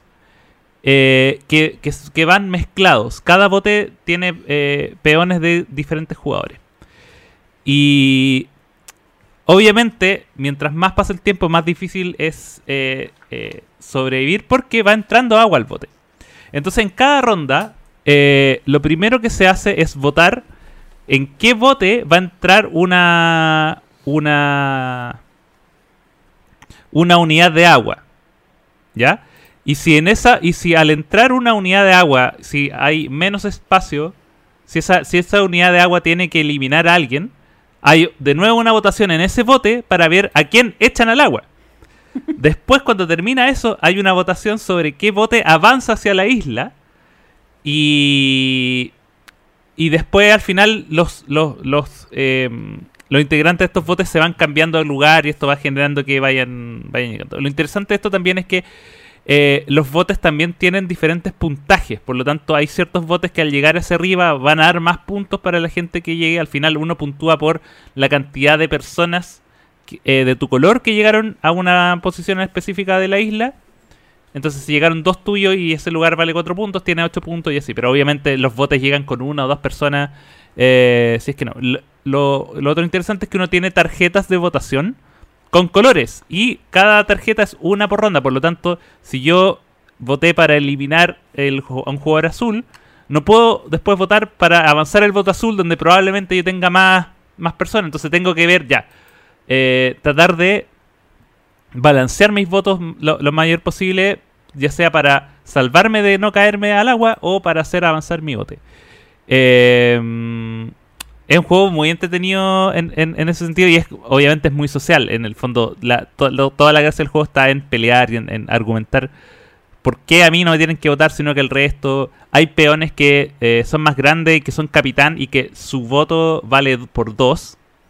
Eh, y eso. Y, eh, ah, y eso es lo otro que también es interesante. Que el dentro de un bote uno tiene la representación es el número de personajes que tiene. Entonces, por ejemplo, si yo tiro una carta azul, al, al elegir a quién quiero echar del bote, eso significa que hay dos personas. Y yo tengo dos personas en ese bote, son, tengo dos votos azules. Eh, entonces ahí se forma la alianza y. Es un juego bien entretenido, no sé si se puede encontrar, pero eh, Lifeboats es muy bacán. Pero el otro juego que sí se puede encontrar porque ha tenido muchas reediciones, es un juego abstracto eh, que se llama Pylos. Que eh, probablemente más de alguna vez lo habrán visto porque es este juego que tiene como unas esferas de madera que se colocan en una para formar una pirámide. La gracia del juego es ser el jugador que coloca. Es un juego abstracto para dos jugadores. eh, debo también eh, hacer esa mención. Y la gracia del juego es que lo gana el jugador que coloca la última esfera dentro de esta. eh, en, en esta pirámide. Quien corona la pirámide gana. Eh, entonces, y para eso uno se va turnando. Va colocando primero una, un- una esfera de un color. Después la otra, cuando se llena una. Cuando se forma un cuadrado, ya puede hacer el segundo nivel. Son tres niveles y el cuarto creo que es la. Es la. la mecánica principal del juego es que eh, cuando tú generas un cuadrado en, en el. en este tablero, un cuadrado de cuatro bolitas de tu mismo color. eh, puedes eliminar una, una esfera tuya de, un de algún lugar del, del tablero, por lo cual recuperas eh, un espacio. Porque acá, obviamente, la gracia está en ser, ser, ser, ser el último que tiene la palabra. Entonces, mientras más vas recuperando cosas, más difícil va a ser eh, que se vaya generando esto, pero también eh, obligas a tu jugador, al otro jugador, a que coloque fichas donde no quiere. Es bien, bien entretenido, viene, tienen varios formatos ahora el Pylos, así que eh, si le quieren echar un ojo, es un juego de esos abstractos que de verdad eh, se juegan muy bien ahora. Así que, de hecho, entre esos dos, Pylos es mejor. Yo tengo dos juegos del año novel- 93 y son El Eras una vez, que JJ ya habló de él, y el Lobo 77. Lobo 77 me lo- es un juego editado por Amigo Spile, que me regaló un amigo hace unos 10 años, y me encanta.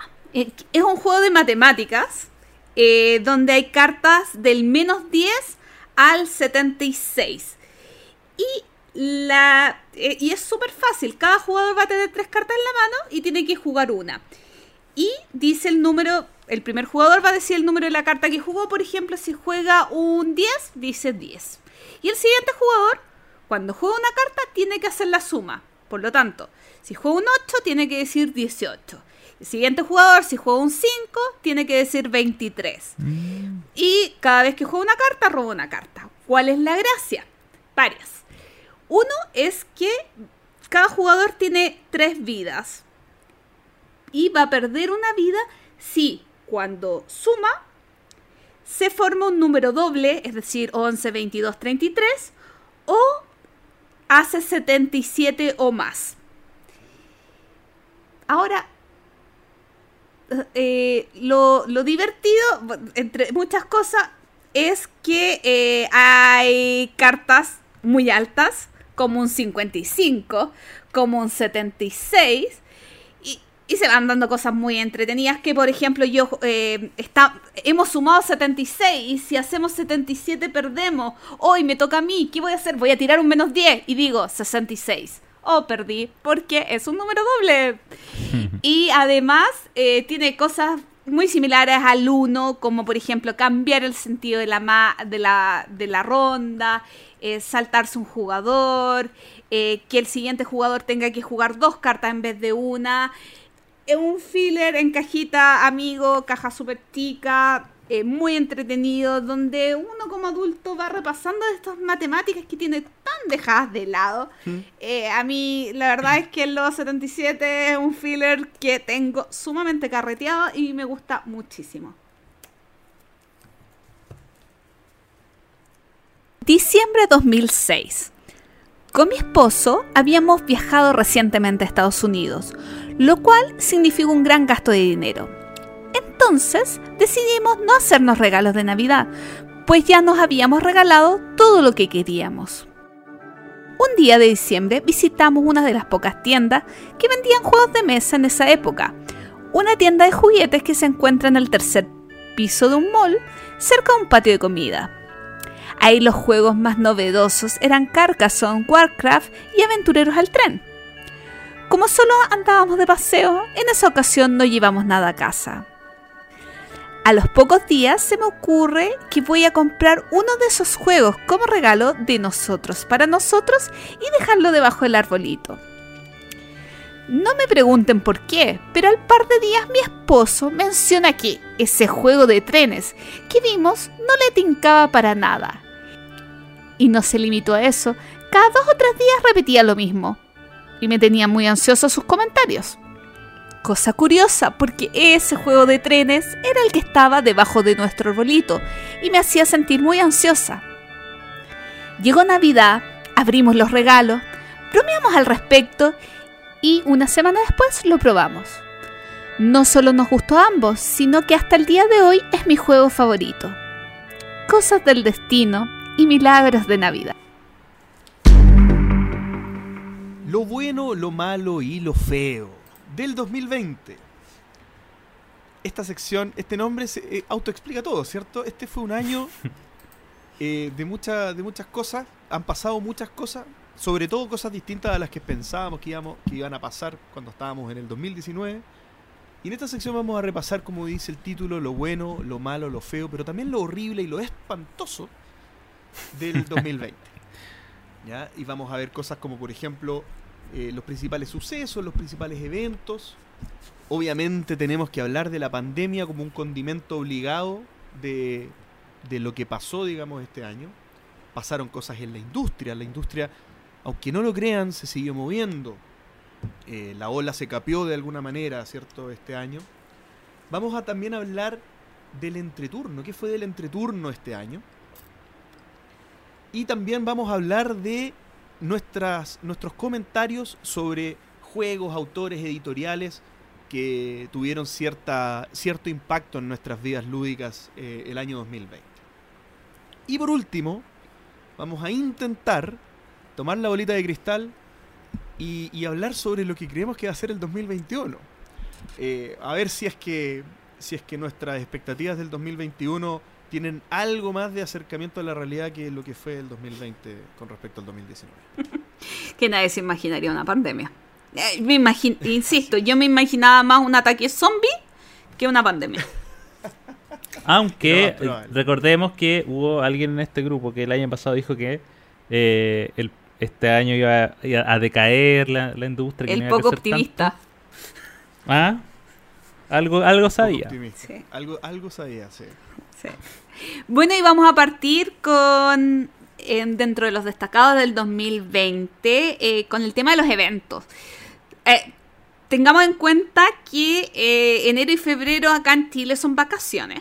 Por lo tanto, eh, no hay muchos eventos de juegos de mesa y ya tomamos marzo con pandemia. ¡Ujú! Por lo tanto, eh, es curioso que hay una reformulación de todo lo que es evento. Y tuvimos, por ejemplo, Ludiverso, eh, que es un evento que organizaron los chicos de lentes de mesa. Tuvimos Ludonfest en casa, que de hecho, en este momento que estamos grabando, se está haciendo la segunda versión, que es un evento que organizan los, de, eh, los chicos del canal de Ludon Town. Eh, y que había sido el año pasado destacado como un evento físico también. Por otra parte, eh, Este, ese podríamos decir que es un lado negativo, que los eventos acá en Chile tuvieron que pasar a formato digital. Pero por otra parte, todos los eventos internacionales pudimos asistir.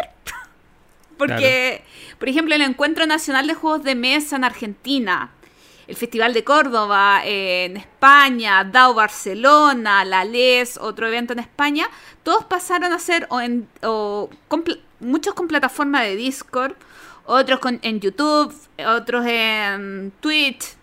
Eh, entonces uno podía ver todas las conferencias y todas las cosas. Curioso. Y por otro... Sí. ¿Mm? No, eh, o sea, solo para, para complementar, de hecho, yo me acuerdo que, eh, de hecho, en marzo, incluso en abril, habían varios eventos que estaban como físicos que ya estaban empezando a salir para Chile, que se tuvieron que cancelar y todo eso, pero... Eh, pero después yo creo que con lo que vamos a hablar, con las, con las mismas plataformas de juegos digitales, ayudaron mucho a que, a que la experiencia por lo menos se tradujera de cierta manera hacia, hacia las casas. De una manera que yo que también creo que fue una, una adopción bien rápida. Sí. Bueno, y también están los eventos en otros idiomas. Tuvimos la Spiel, tuvimos Gencon, eh, Origins, si no me equivoco también se hizo digital. Eh, con más o menos aciertos, pero pensemos que esto era algo impensado. o sea, como que la adopción de lo digital en eventos eh, fue un paso obligado y un paso que creo que dentro de todos, quizás algunos no cumplieron las expectativas, pero es deshonesto tener tan altas expectativas también. Sí, pues totalmente. Sí, obvio. O sea, eh, claramente había que... Eh, claramente hubo una... O sea, todos estábamos aprendiendo acá. O sea, no solo los que estaban haciendo los eventos, sino que también nosotros tuvimos que aprender a asistir a los eventos y, y también a tener ciertas expectativas en cuanto, en cuanto a qué esperar. Así que fue una, una, época de aprendizaje para, para todos, en realidad. Totalmente, y acá, bueno, no sabía bien dónde enganchar el tema de los medios, digamos, y cómo se fueron acoplando eh, los, los, medios asociados a juegos de mesa con todos estos eventos que eran en su mayoría digitales. Eh, aquí fue un tema que, que, nadie lo pidió. Esto no, obviamente hubo muy poco tiempo para prepararse y lo digo en todas sus magnitudes. No solamente los eventos propiamente tal se tuvieron que preparar en poco tiempo, sino que también los medios se tuvieron que preparar en poco tiempo. Y para los medios también era importante el tema físico. O sea, para nosotros eh, el ir a un lugar y transmitir desde los lugares y generar nota desde los lugares es totalmente diferente a hacer una cobertura 100% digital. También tiene un nivel de complejidad mayor, tiene son cosas que uno no se ha preparado antes y, las tiene que poner en práctica. Y yo creo que, que en general eh, fue un año potente para los medios. O sea, eh, y de, no solamente, bueno, de generación de contenido asociado a eventos, que es lo que estamos hablando ahora, muy potente, pero también eh, en relación a la generación propia de contenido. Sobre todo en la parte de, de audiovisual y no solamente podcast. Creo que, creo que bajó un poquito en los podcasts. Es súper curioso. Eh, no, no lo tengo en la pauta, pero es muy curioso como tema de conversación, porque por un lado bajaron muchísimo las escuchas de los podcasts y por otro lado aumentó muchísimo la generación de contenido, tanto porque era, era, era, era casi un tema de, de, de, de estar un poco más activo y compartir con gente como un tema muy social, eh, la generación de contenido aumentó tremendamente, tanto así que no se podía consumir todo lo que antes tú consumías todo lo que se generaba, de cierto modo, que mm. se hizo imposible consumir todo lo que se generaba, especialmente en YouTube. Que bueno y malo es simplemente son consecuencias de, la pandemia, como el meme que decía, si no hiciste en vivo en YouTube, eh, como cosas que no deberías hacer en la pandemia, así como... Totalmente, sí, no, es como, es como tú dices, ahora, eh, volviendo al tema de los eventos propiamente tal y la calidad de los eventos en sí, eh, yo creo que se entiende que fue por la premura del momento, que no se logró hacer una plataforma digital más robusta para cada uno de los eventos, pero al menos lo que alcancé a participar y, lo que alcancé a experimentar ya más directamente, eh, no es un producto acabado, completo, que el, que el que quizá con más tiempo se habría podido, yo creo que, preparar. ¿ya?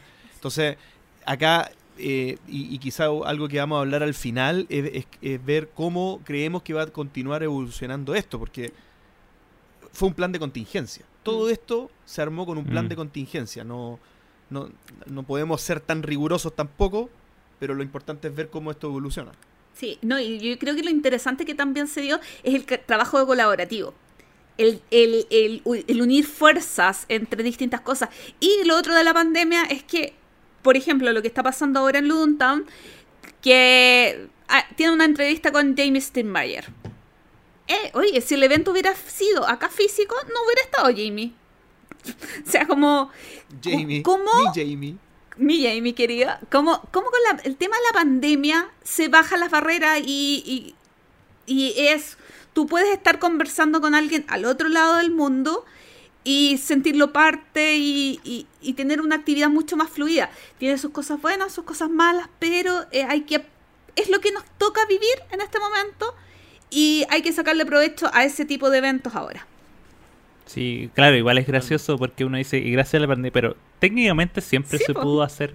Sí, eh, las herramientas siempre estuvieron ahí, pero solo que ahora nos dimos cuenta que estaban ahí, porque claro, uno siempre eh, prefiere el, el, el físico, el poder estar, haber tenido, no sé, pues, gente como diseñadores acá mismo, pero de repente, quizá para el futuro, eh, no sé, eh, abrir la posibilidad que eventos tengan, no sé, tengan eh, visitas físicas, como cuando vino Roberto Fraga, pero también tengan la posibilidad de tener conversaciones desde afuera por, por, por telellamada, porque ya la gente ya, ya, ya las conoce, ya sabemos cómo hacerla. Entonces, eh, a mí me, me, me abre el, el apetito para lo que se puede hacer de acá al futuro, eh, como experiencias híbridas al final.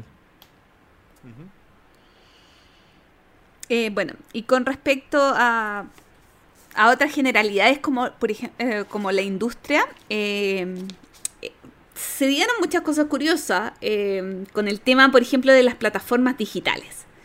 Y acá em, se toman varios puntos en tema de las plataformas digitales. Por otro lado, por un lado, el del usuario, en cómo ingresó y cómo cambiaron sus métodos de consumo del juego. Porque hablamos de método de consumo de tengo una ludoteca gigante pero no tengo con quién jugarla. ¿Qué hago? ¿Juego en solitario o juego en Tabletop Simulator, Tabletopía, Board Game Arena? Y por otro lado, eh, pero vamos a irlas profundizando yo creo que cada una en un momento, eh, cómo las plataformas digitales sir- sirven para el autor, para el hecho de, de prototipar, para el hecho de testear, etc. Pero me gustaría comenzar con el tema de Borgen Arena para que lo analicemos porque lo encontré bastante curioso. Eh, le escribimos a la gente de Borgen Arena para hacerle una serie de preguntas, pero la más interesante es, ¿cuántos usuarios existían previo a la pandemia y cuántos usuarios hay más o menos a la fecha? Como contexto, Borgen Arena lleva más o menos unos 10 años funcionando y en estos 10 años había llegado a 3.5 millones de usuarios. Y ahora son 5. Comentemos Wow. un poquito. Eh, O sea, no, o sea, eh, eh. Eh, es, lo, es, lo, es lo que uno podría esperar.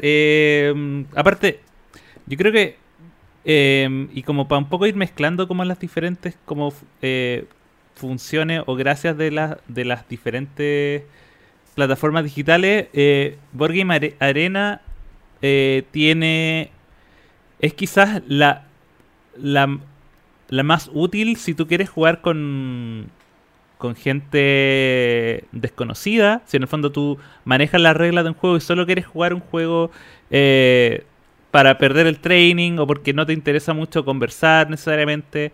Eh, aunque también has- tienen un muy buen trabajo de enseñarte lo- los juegos, que es a, a diferencia de las otras como por ejemplo Tabletopia o eh, Tabletop Arena, que ah, Tabletop eh, Simulator, que la gracia que tienen es que son más pensados para grupos que tú ya tienes armados. para armar tu salón privado y jugar, jugar con micrófono y armar ese tipo de cosas. De hecho, esa dinámica es mucho más similar a lo que uno puede hacer como jugando en la vía en la vía diaria, porque alguien tiene que explicar el juego.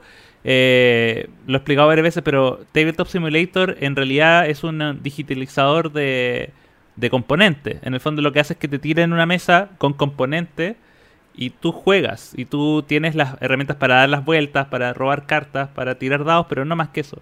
Borgino Arena es una experiencia mucho más sencilla porque cada juego en específico tiene su interfaz eh, que, eh, en, en, relación a las reglas. Entonces el juego no te deja hacer cosas fuera de, la, de las reglas porque siempre vas a robar las cartas que te tocan robar, siempre tu turno va a ser el que te toque jugar.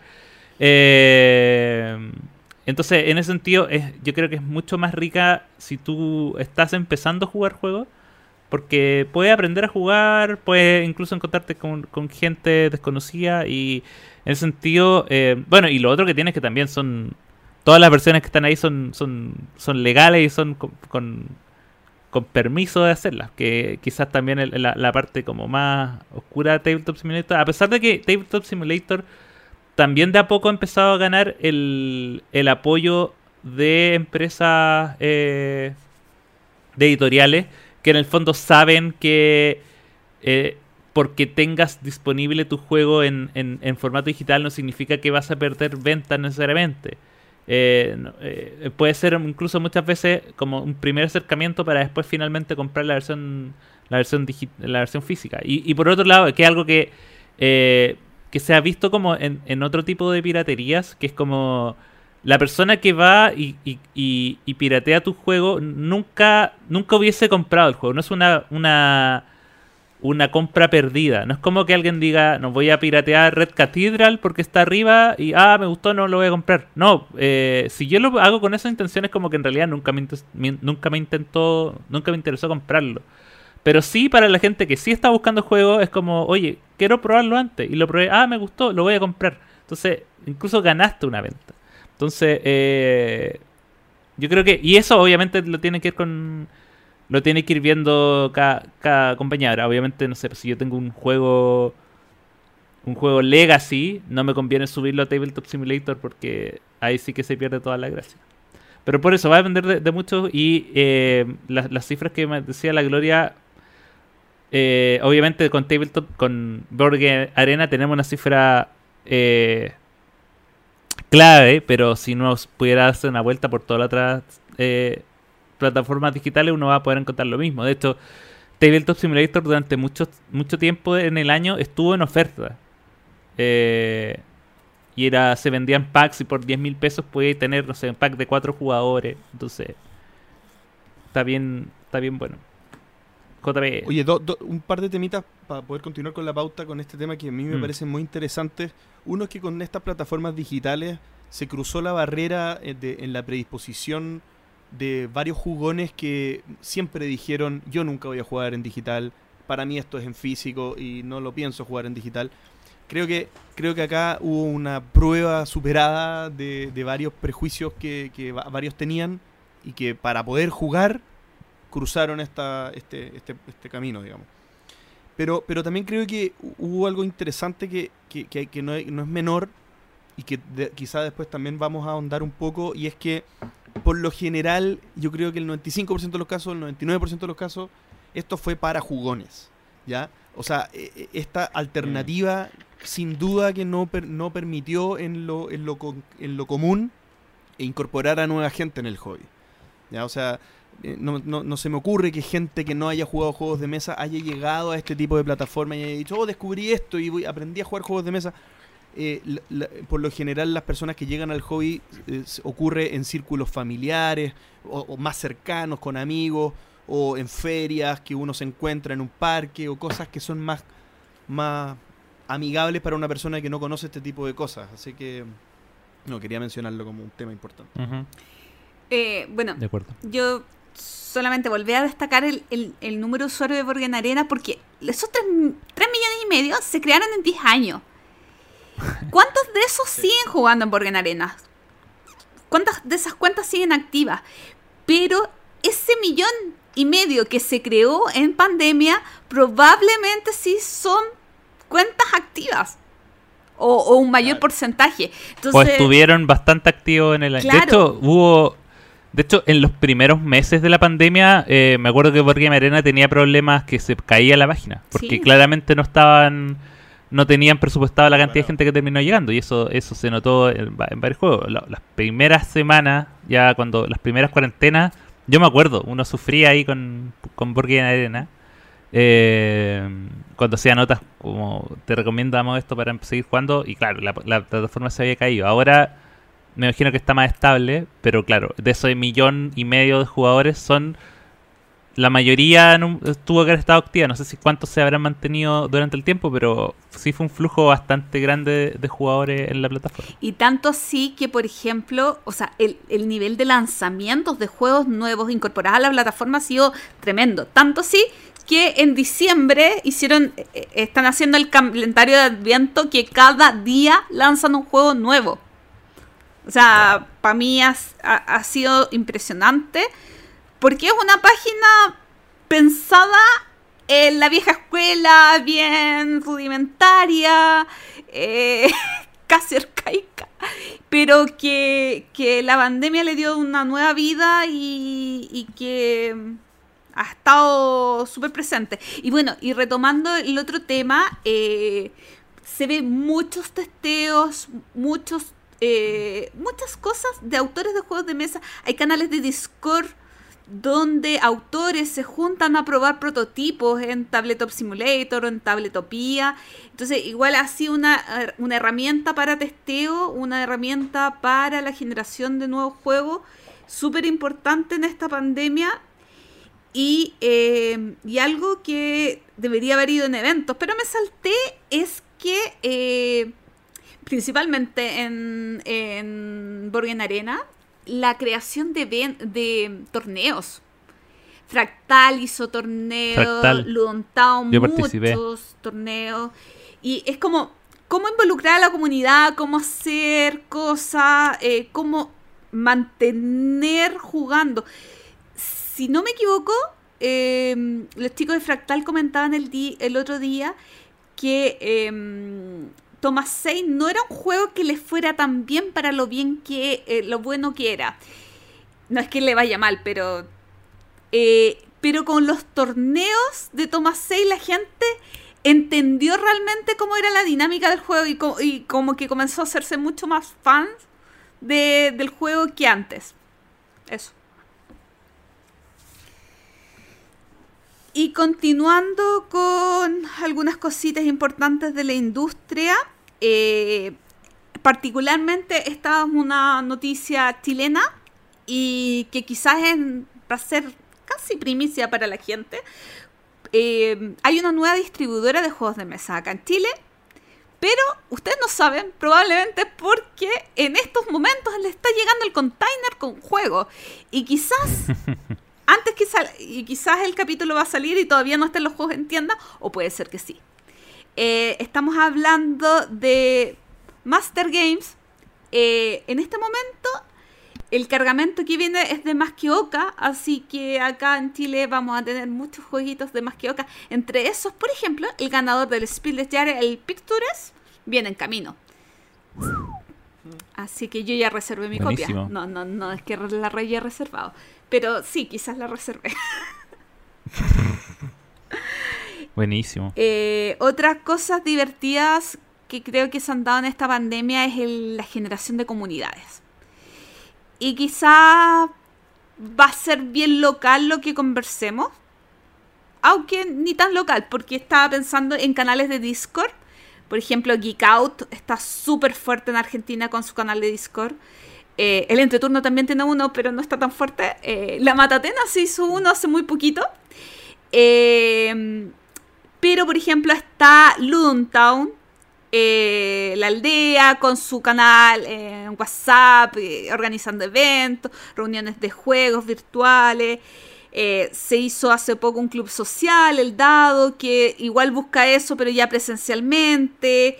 se han generado otras comunidades como la Cuarta Juega, los Profes Jugones, distintas instancias en Instagram, virtuales, canales de YouTube, para eh, en, esta pandemia. Y curiosamente, saltándonos un poco a otro tema, eh, que tiene que ver con los medios de comunicación lúdicos, puntualmente volvemos a Chile, eh, que antes de la pandemia, en febrero, salieron muchos canales, muchísimos canales. Salió la ruta También sabían, eso también sabían, también estaban dateados. Eh, salió la ruta del Meeple, Calabozo Lúdico, Lentes de Mesa, Ludum Town, eh, entre febrero y marzo. Y bueno, son medios casi eh, que anticiparon la pandemia y han sido, se ha hecho cosas curiosas.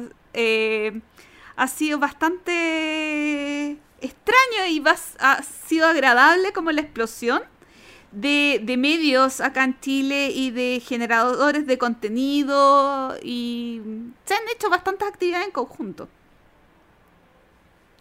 A mí me, llama la atención mucho la forma en que se ha crecido, como tú dijiste, en conjunto. Me, me, parece que, que, que, mm, no sé si será un tema de la pandemia o un tema de las características de esta industria, pero, pero creo que mm, que se complementan muy bien los distintos medios y no son vistos como competencia.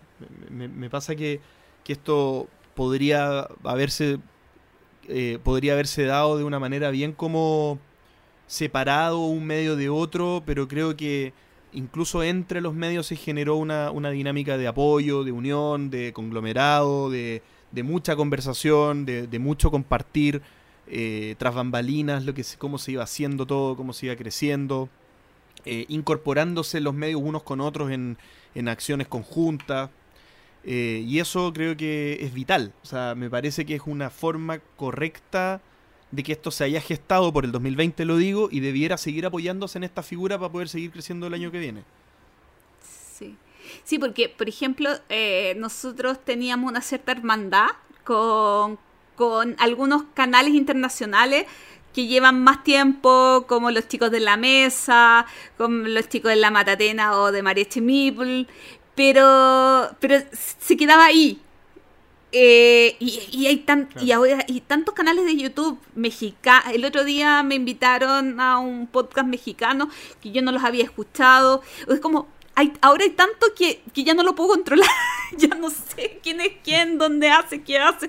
No puedo consumir todo, pero eh, es entretenido y es un desafío para poder mantener eh, relaciones, buenas relaciones, relaciones de colaboración, porque al final todos queremos que esto, que el hobby crezca. Así es. Oye, y a propósito de que comentaste que varios canales eh, hicimos actividades en conjunto, por ejemplo, hicimos una partida de King of Tokyo, hicimos una partida de Red Cathedral. Eh, quería comentar como cosas destacadas de la industria eh, lo que denomina... ¿Se acuerdan del fenómeno Winspan? que hablamos el año pasado. El fenómeno marketing de DeVir con Polis y Red Cathedral. Porque recordemos que en la época del Spiel, que estos fueron juegos lanzados en el Spiel, estuvieron dentro de los top, top, top de la Hotnet, ¿cómo se dice? hotness, hotness. De BGG. Impactante para juegos propios de la editorial. Así es, y mm. muy nombrados también por, por respetados reviewers de habla inglesa, como pueden ser... Eh, ¿cómo se llama? Obviamente Tom Basel, los chicos de... Eh, hay varios podcasts o, reviewers británicos que también los mencionaron. Eh, y es algo inédito, sea, yo creo que es un posicionamiento brutal para una editorial como Devir.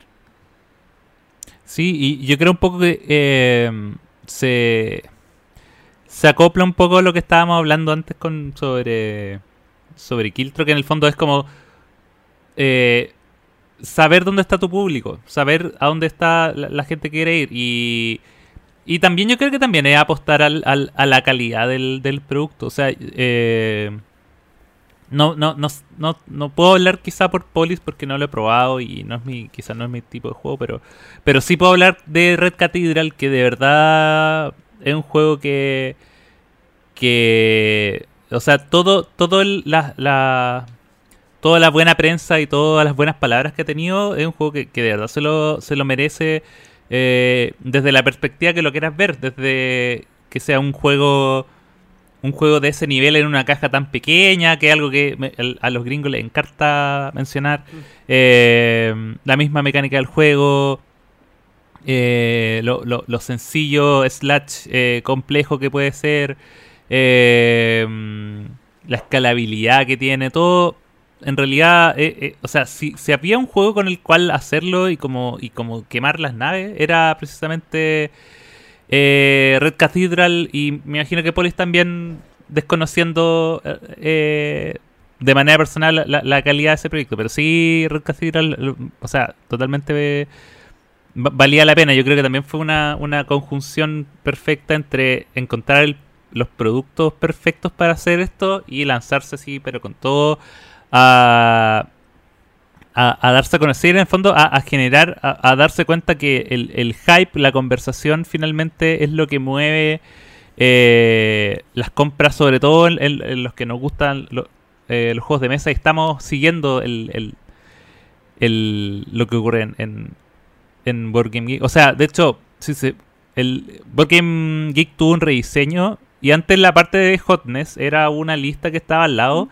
Y ahora es una sección que tiene, que tiene una barrita donde se ven las portadas de los juegos, tienen una imagen, entonces... Y eso no es al azar, es porque se sabe que el- esa sección es como donde uno siempre va al principio para... O, cuando uno está pensando en qué, qué cosas nuevas jugar o en qué estar, uno, uno va hacia The Hotness. Entonces, eh, enfocarse en eso eh, es súper importante. Eh, otra cosa importante que sucedió acá en Chile, eh, quizá, quizás también impactados con, con, todo lo del estallido social que, que, impulsó como eh, preocuparse más del resto, quizás inspirado en eso, eh, fueron campañas solidarias en temas eh, en, en momentos de pandemia. Distintas campañas solidarias, hubo rifas, que editoriales pusieron juegos para juntar dinero para ollas comunes.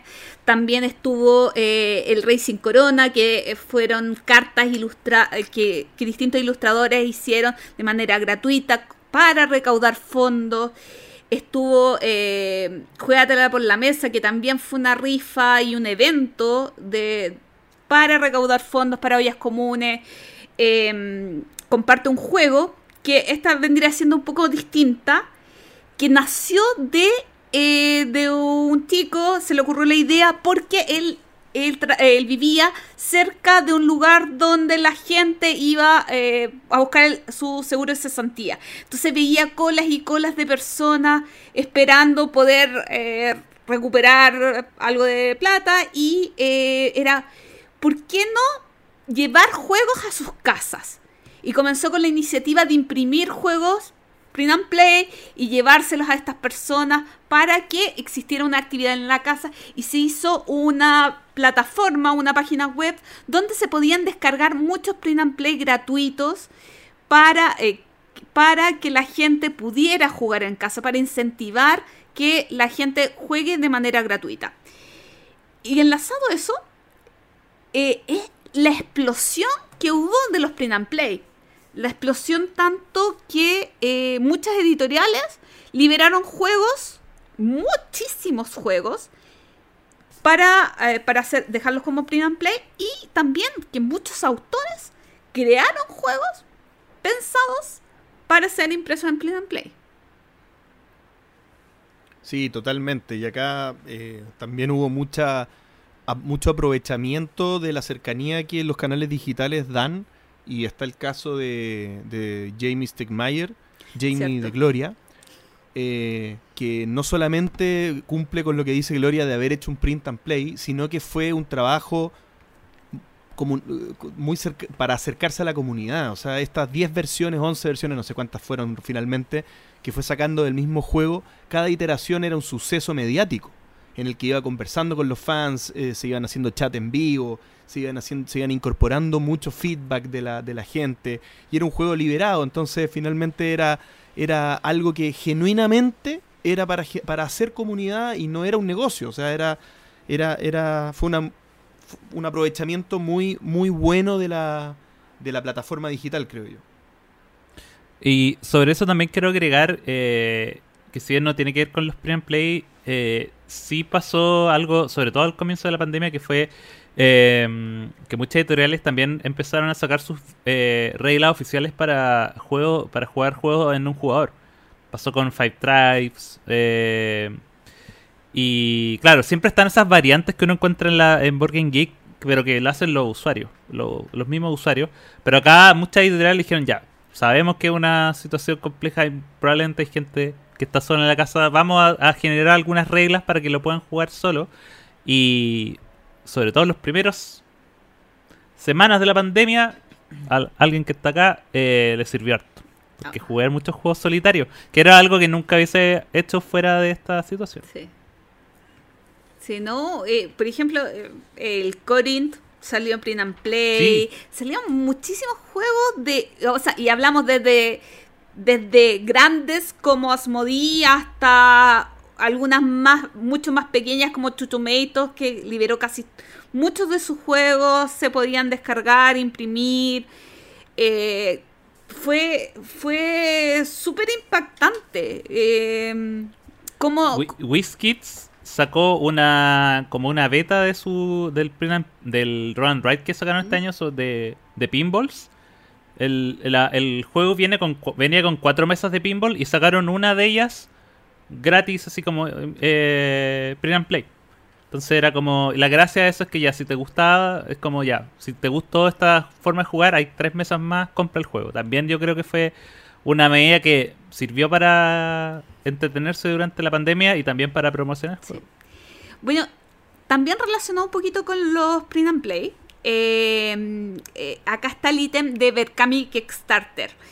Eh, dentro de Kickstarter se, se presentaron un par de juegos chilenos. eh, Clean and Play y Roll and Ride.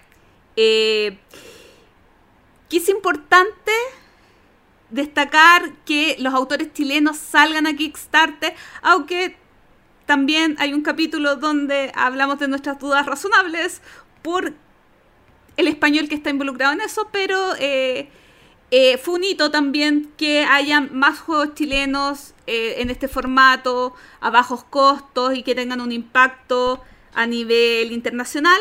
Y también refiriéndome a Berkami, eh, que y el tema de las alianzas, que el Observatorio del Juego se unió a dos editoriales españolas para sacar los libros de aprendizaje basado en juegos, antologías lúdicas del aprendizaje.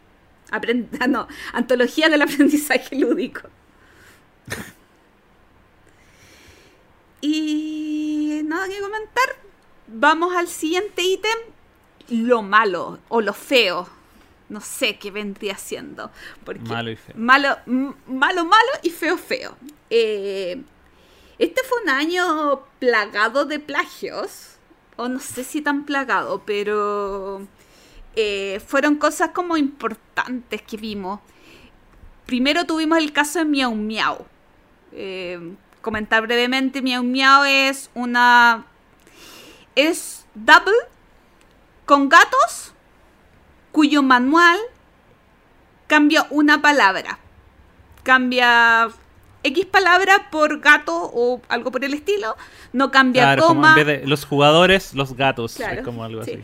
No cambia comas, no cambia ejemplos. eh, las imágenes obviamente son diferentes porque tiene gatos, pero pues, si vas a plagiar podrías al menos poner un poquito Double es un juego que tiene ocho juegos o nueve juegos, no me acuerdo, y el número dos es ex- el número dos del plagio es exactamente el mismo dos. Ni siquiera le cambiaron los órdenes a los juegos, o sea, O sea, aquí, aquí podríamos validarlo con nuestro amigo el abogado gamer, pero De hecho, creo que lo si hicimos, me apuran, pero- esto si me apuran, esto no es una no es un tema solamente ético ni moral, aquí hay un tema legal. Aquí, aquí esto es ilegal. Esto, esto está mal. digamos, por donde uno lo mira. Sí. Oye, eh, bueno, y tenemos otras cosas. Por ejemplo, eh, a propósito de plagio, aunque después vamos a hablar de otras cosas peores de ellos, Magic Play USA, una tienda que dice, una empresa que dice ser de Estados Unidos, yo ahí, hasta incluso ahí lo dudo, pero eh, si se meten en su página, eh, tiene muchos plagios entre eso, el que me duele harto, eh, el de Doctor Eureka, este juego de Roberto Fraga. Ellos tienen, ay, justamente ahora no lo jut- se llama Fórmula Atómica. Es exactamente el mismo Gloria? juego. Eh, magicplayusa.com y lo otro súper feíto que pasó, que en Argentina están eh, descaradamente eh, imprimiendo el virus. O sea, conociendo a la gente de Dragón Azul, conociendo lo que han trabajado para impulsar la industria argentina, eh, haciéndolo de manera legal, pagando la licencia, preocupándose por el producto. Me da mucha rabia que haya gente tan descarada que esté usando exactamente el mismo producto y bueno, me da, me da muchísima pena. Pero ¿se acuerdan que recién hablamos de Magic Play USA como algo malo por los plagios que hacía? Hay cosas peores que eso. Peores. ¿Cómo puede ser? Sí. Ah, bueno, y tienen el plagio de Double también, que se llama Rappi Mat. Y- Match. ah, y- el, el- el plagio el de. Dixie también, y el plagio de otro juego que no me acuerdo cuál era. No, eh, feo, Eh, Tienen un feo. juego que se llama Vikingos, pero, pero ese, ese no sé de cuál es plagio. Sí, yo lo sabía, pero no me acuerdo en este momento. ¿No será a- Vikings Go, Go, Go, Gone Wild? Go Wild? No, Porque es como un... es- ¿No? no. Bueno, eso no es todo lo feo de ellos. Hay cosas peores.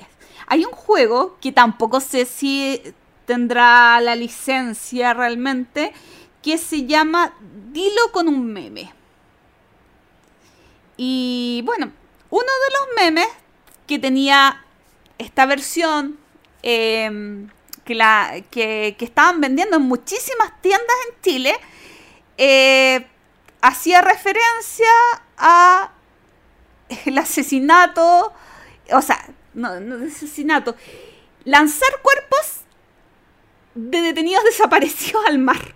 O sea, brutal. O sea, cero empatía, conciencia y no sé qué otras palabras puedo decir.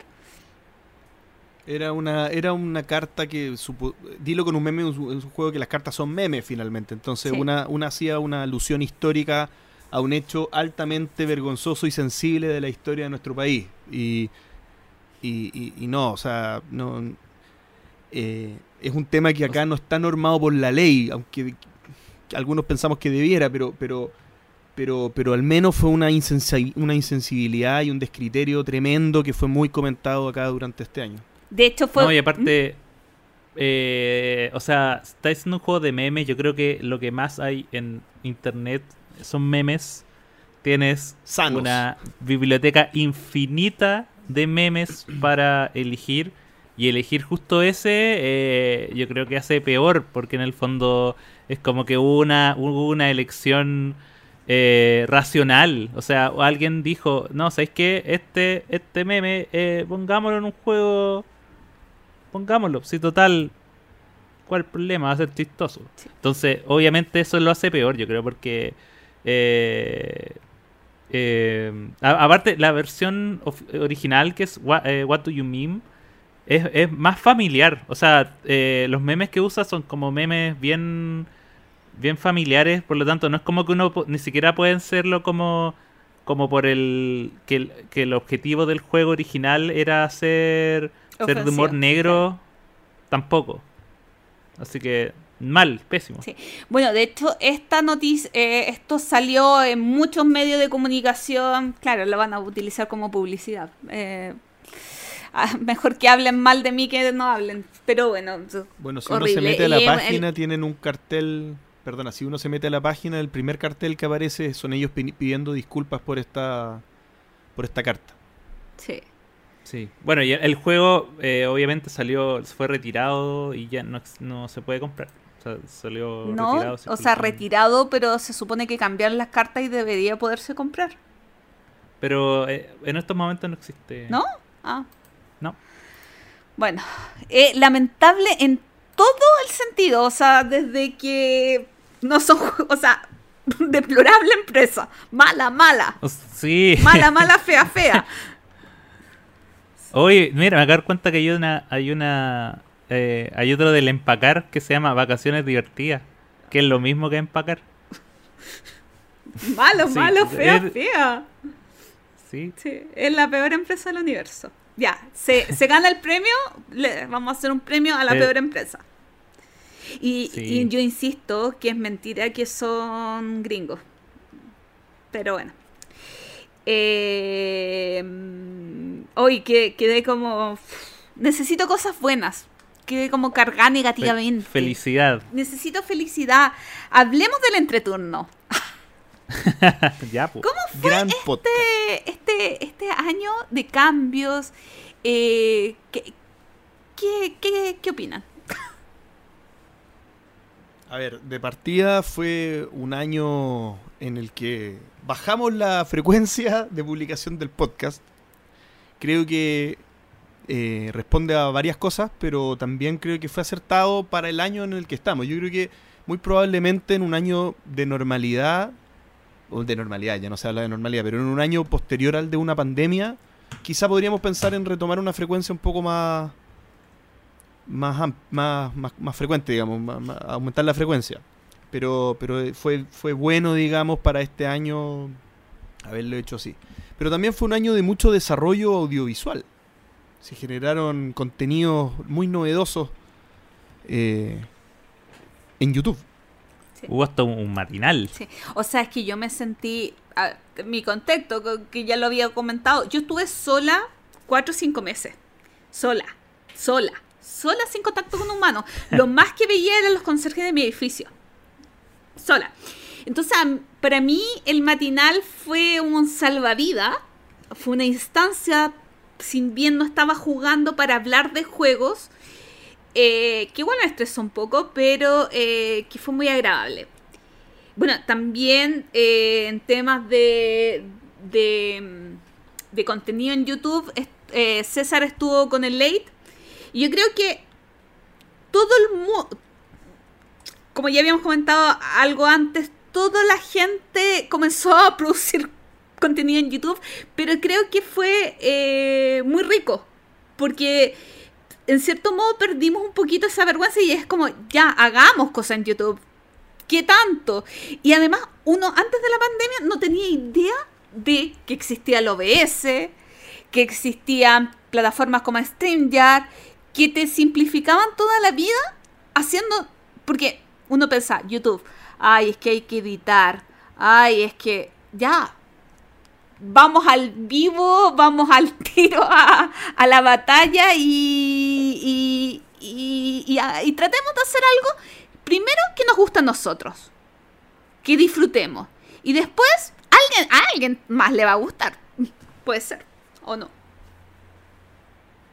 Sí, totalmente. Y aparte era el tipo de contenido que, que iba a mantener cierta cercanía con la gente, porque en las casas tiene sentido que haya bajado el, consumo de podcast eh, de solo audio, porque eh, no sé si es el caso de todos, pero ese tipo de contenido es para los viajes, para el auto, para el metro, para la micro, para mientras uno camina, para los, para los trayectos. Y, y por lo menos yo eh, YouTube o contenido audiovisual es de sentarse en un silloncito o en la cama y ponerse a ver cosas. Tiene mucho más sentido lógico que con, con contexto pandemia para mí. Sí. Oye, y lo otro, eh, como podcast que, que fue súper relevante, es nuestra participación en eventos lúdicos. Desde, eh, desde, por ejemplo, cuando estuvimos en Ludon eh, o eh, también eh, todo lo que ocurrió en el Spiel. Porque, claro, yo el año que fui a ese me acredité como prensa, pero este año también hicimos la acreditación y pudimos participar en la transmisión oficial. Que quizás no, no ocurrió como hubiéramos querido que ocurriera, etcétera, pero es bonito, eh, es algo importante. Además que fuimos uno de los únicos dos medios latinoamericanos que participaron. Eh, creo que fue una experiencia súper eh, potente, que podría haber sido mejor, pero eh, debido a las circunstancias, los tiempos, fue maravillosa. Totalmente, o sea, ya haber estado considerados en la en el, en el grupo de medios participantes ya fue un tremendo honor. Yo creo que, que es algo que, que no podemos no, no mirar con, con, gratitud como, pod, como equipo de podcast. Eh, y, y, son, y son pasos que yo no sé si se habrían dado en los primeros dos años del podcast. O sea, son cosas que tal vez nos hemos ganado con el tiempo y, y nos hemos ganado porque, porque la gente eh, nos mantiene en pie. O sea, finalmente nosotros seguimos haciendo lo que hacemos porque sigue habiendo mucha gente que valora nuestro contenido aún en pandemia. O sea, eh, es verdad que, por ejemplo, yo, nosotros hablamos ahora que, las descargas han bajado obviamente durante la pandemia, pero no han bajado al piso. O sea, no es que esto haya desaparecido. O sea, seguimos teniendo mucha gente que nos sigue y, tal vez eh, la cercanía con aquellas personas que se involucran más ha aumentado mucho más también. Entonces, se han perdido algunas cosas, pero se han, se han ganado muchísimas otras también. Oye, a propósito, estaba buscando eh, que em, Spotify en diciembre eh, mandaba como a los usuarios le decía cuántas horas tu ranking de eh, cuántas horas has consumido de cada podcast y, estas hermosas mm. imágenes que, que les compartí de gente que había escuchado maratones. Eh, por ejemplo, eh, sacando cálculo. La de Jonathan, que era, había consumido este año mil, eh, 19.895 minutos de podcast. 19.000. O eso es que repitió muchos. Sí, sí, había llegado hasta como el capítulo 60 de la segunda vuelta. O sea, era era impactante. No sé. No, vamos lo eh, suficientemente rápido para Jonathan seguro. Claro, no sé, otra persona que se había mandado una maratón de siete capítulos al hilo. Eh, y, y claro, bajan las escuchas, pero es lindo y rico y es te, llena el corazón. Carla, por ejemplo, llevaba 11.821 horas reproducidas este año. Como... Minutos, minutos. Ah, perdón, oh, si no, serían varias, vidas. Sí, eh, son, son cosas que te dicen, hay que seguir con esto porque... Y, es lindo que te lo manden, no te etiqueten, porque de repente uno no, toma, no toma el peso de, de, que en realidad hay gente que, que el otro lado está escuchándote. Especialmente ahora que las cosas no son presenciales. Que no vas por la calle y alguien te dice, hola Gloria, ¿cómo estás? Y te da un abrazo. No. Ya no. No hay abrazos. No hay besos. no, hay abrazos. Oye, quisiera meter acá, como deslizar eh, en, esta, en esta parte de la sección ¿Mm? eh, lo que fue el año del entreturno, pero del entreturno bistró. ¡Oh! Muy importante eh, aventura paralela, digamos, del podcast, el, el bistró que, nace en, diciembre, en realidad, del año 2019, pero que vive prácticamente toda su vida de, de, restaurante, de bistró, el 2020. O sea, el 2020 es el año del, del entreturno y se, pudiera, y se podrán imaginar cómo es empezar con algo tan importante como el entreturno de bistró en un año como el 2020. O sea, ha sido por lo menos una aventura tremenda lleno de desafíos en un contexto que parte el año eh, en plena crisis eh, social en Chile, que ya era una complejidad para, para el país, eh, al menos para, para, los empresarios, digo, tiene un montón de cosas buenas, pero obviamente son tiempos bien turbulentos para emprender. Y después en marzo es, es cuando se gatilla la pandemia ya declarada con cuarentena acá en Chile.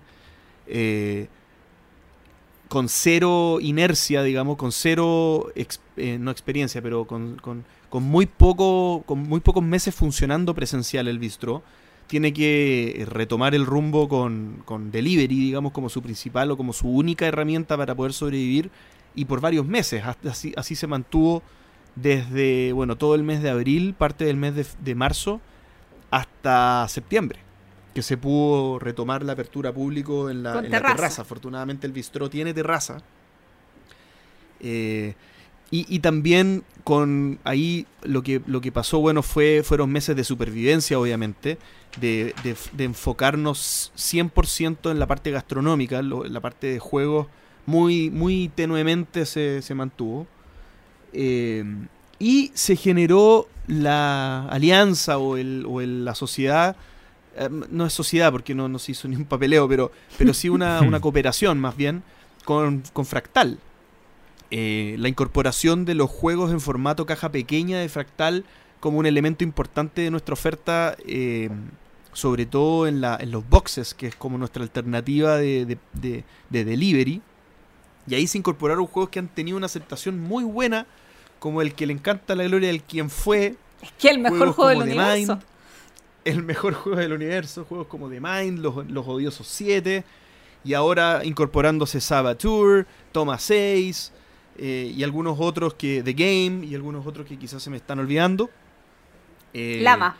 Pero Llama. Llama también, exactamente. Eh, entonces, eh, el balance del año 2020 para el Bistro es un tema de, de- de constante eh, turbulencia emocional, pero a la vez mucha gratificación porque, queridos míos, hay que contarles que la ola ha sido capeada, el restaurante sobrevive y no podemos esperar para poder volver a nuestra esencia jugona eh, y, de, y de mezcla entre la mejor comida y, y los mejores juegos de mesa, que es algo que la segunda parte de lo que dije se, se ha mantenido un poco al margen este tiempo, pero estamos contentos porque se va a empezar a retomar con mucha fuerza. Sí, no, que eso, eso- es que eh, fue súper crítico todo. O sea, partiendo, ustedes no tenían una masa de clientes fiel porque estaban recién comenzando. Eh, no era como hoy, no, obviamente voy a ir a comprar al entreturno bistró porque soy cliente frecuente. No, tuvieron que generar todo eso en pandemia. O sea, eh, fue, fue una estructura súper complicada. Y, me alegro muchísimo que las cosas ya estén sobreviviendo bien. o sea, como que ya, ya, ya hayan pasado la peor etapa. Porque, a ver, sea como sea, ya se pasó la peor etapa. Aunque pueda haber un rebrote mucho más fuerte, ya se pasó la peor etapa. ¿Por qué lo digo? Porque ya aprendimos.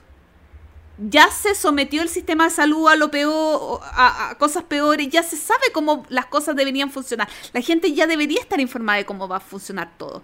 Entonces, eh, creo que ya pasando esa etapa de desconocimiento, todo va a ir, aunque haya rebrote, un poco mejor.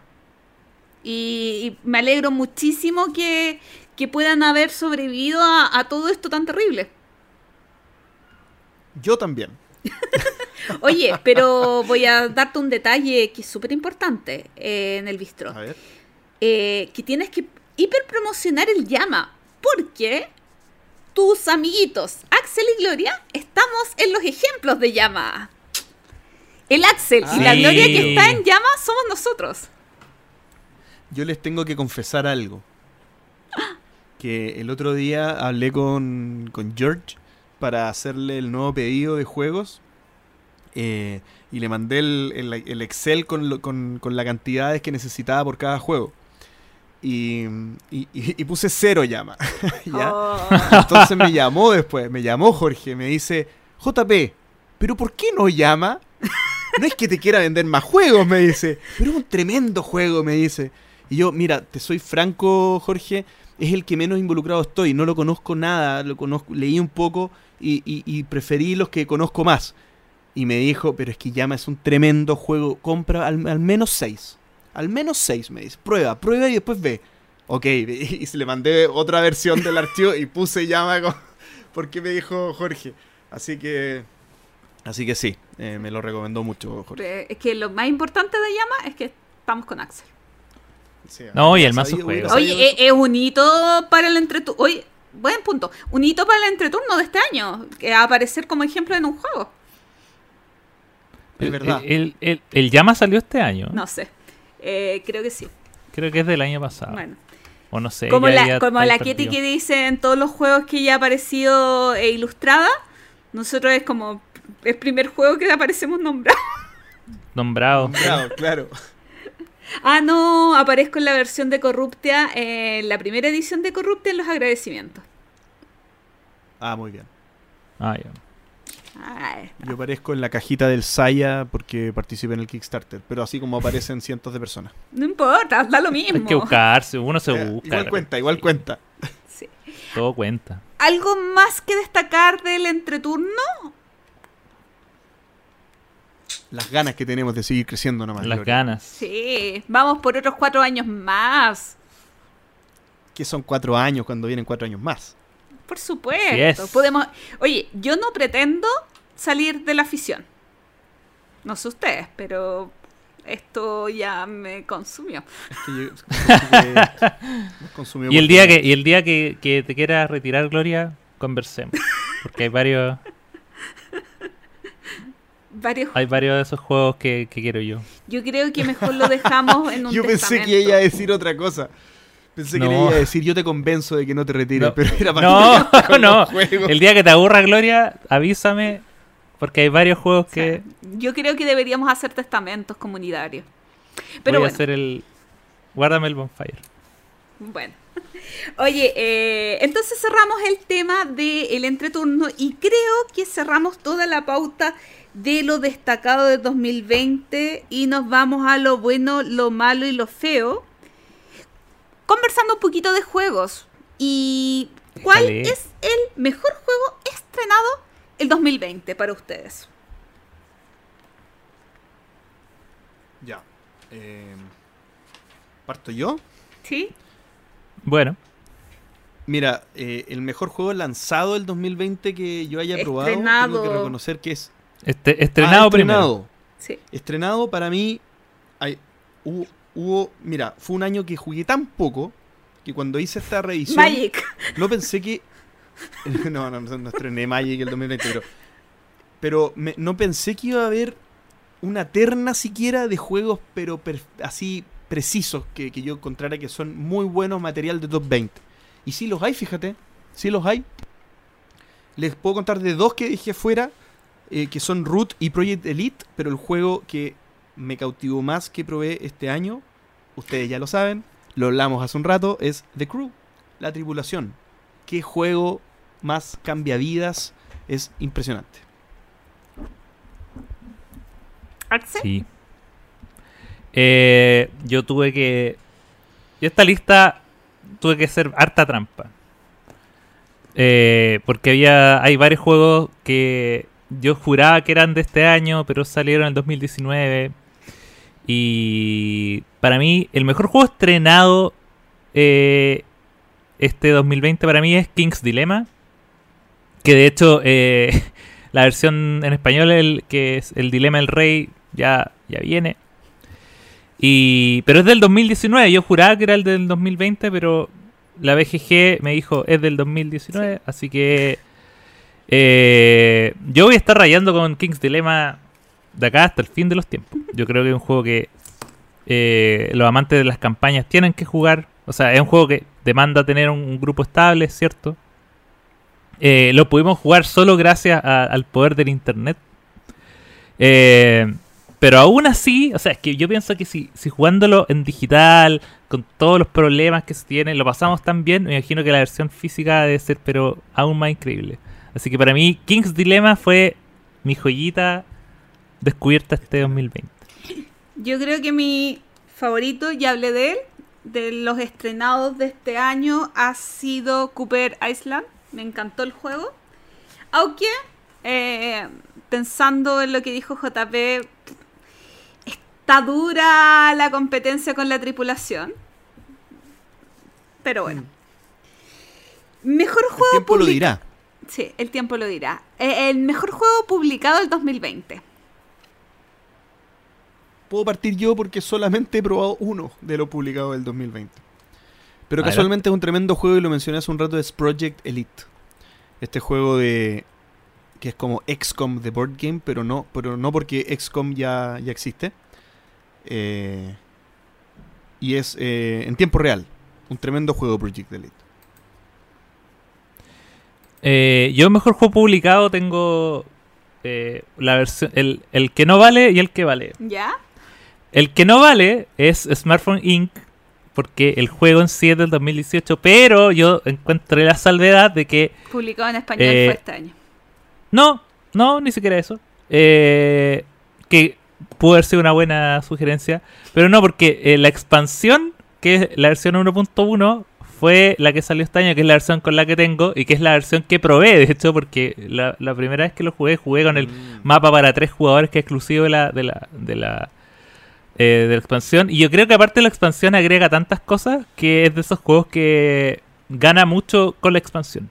Entonces, para mí, Smartphone Inc., la versión expandida, es eh, de lo mejor. Es lo, es lo que más me gustó este año en cuanto a juegos publicados. Pero, si queremos ser más, más puristas, yo me voy con Nova Luna, por lejos. Nova Luna, mi juego, eh, juego del 2020 favorito, eh, pero por lejos. A mí Nova Luna me gustó muchísimo cuando lo jugué en tabletop. Eh, bueno, eh, Sí.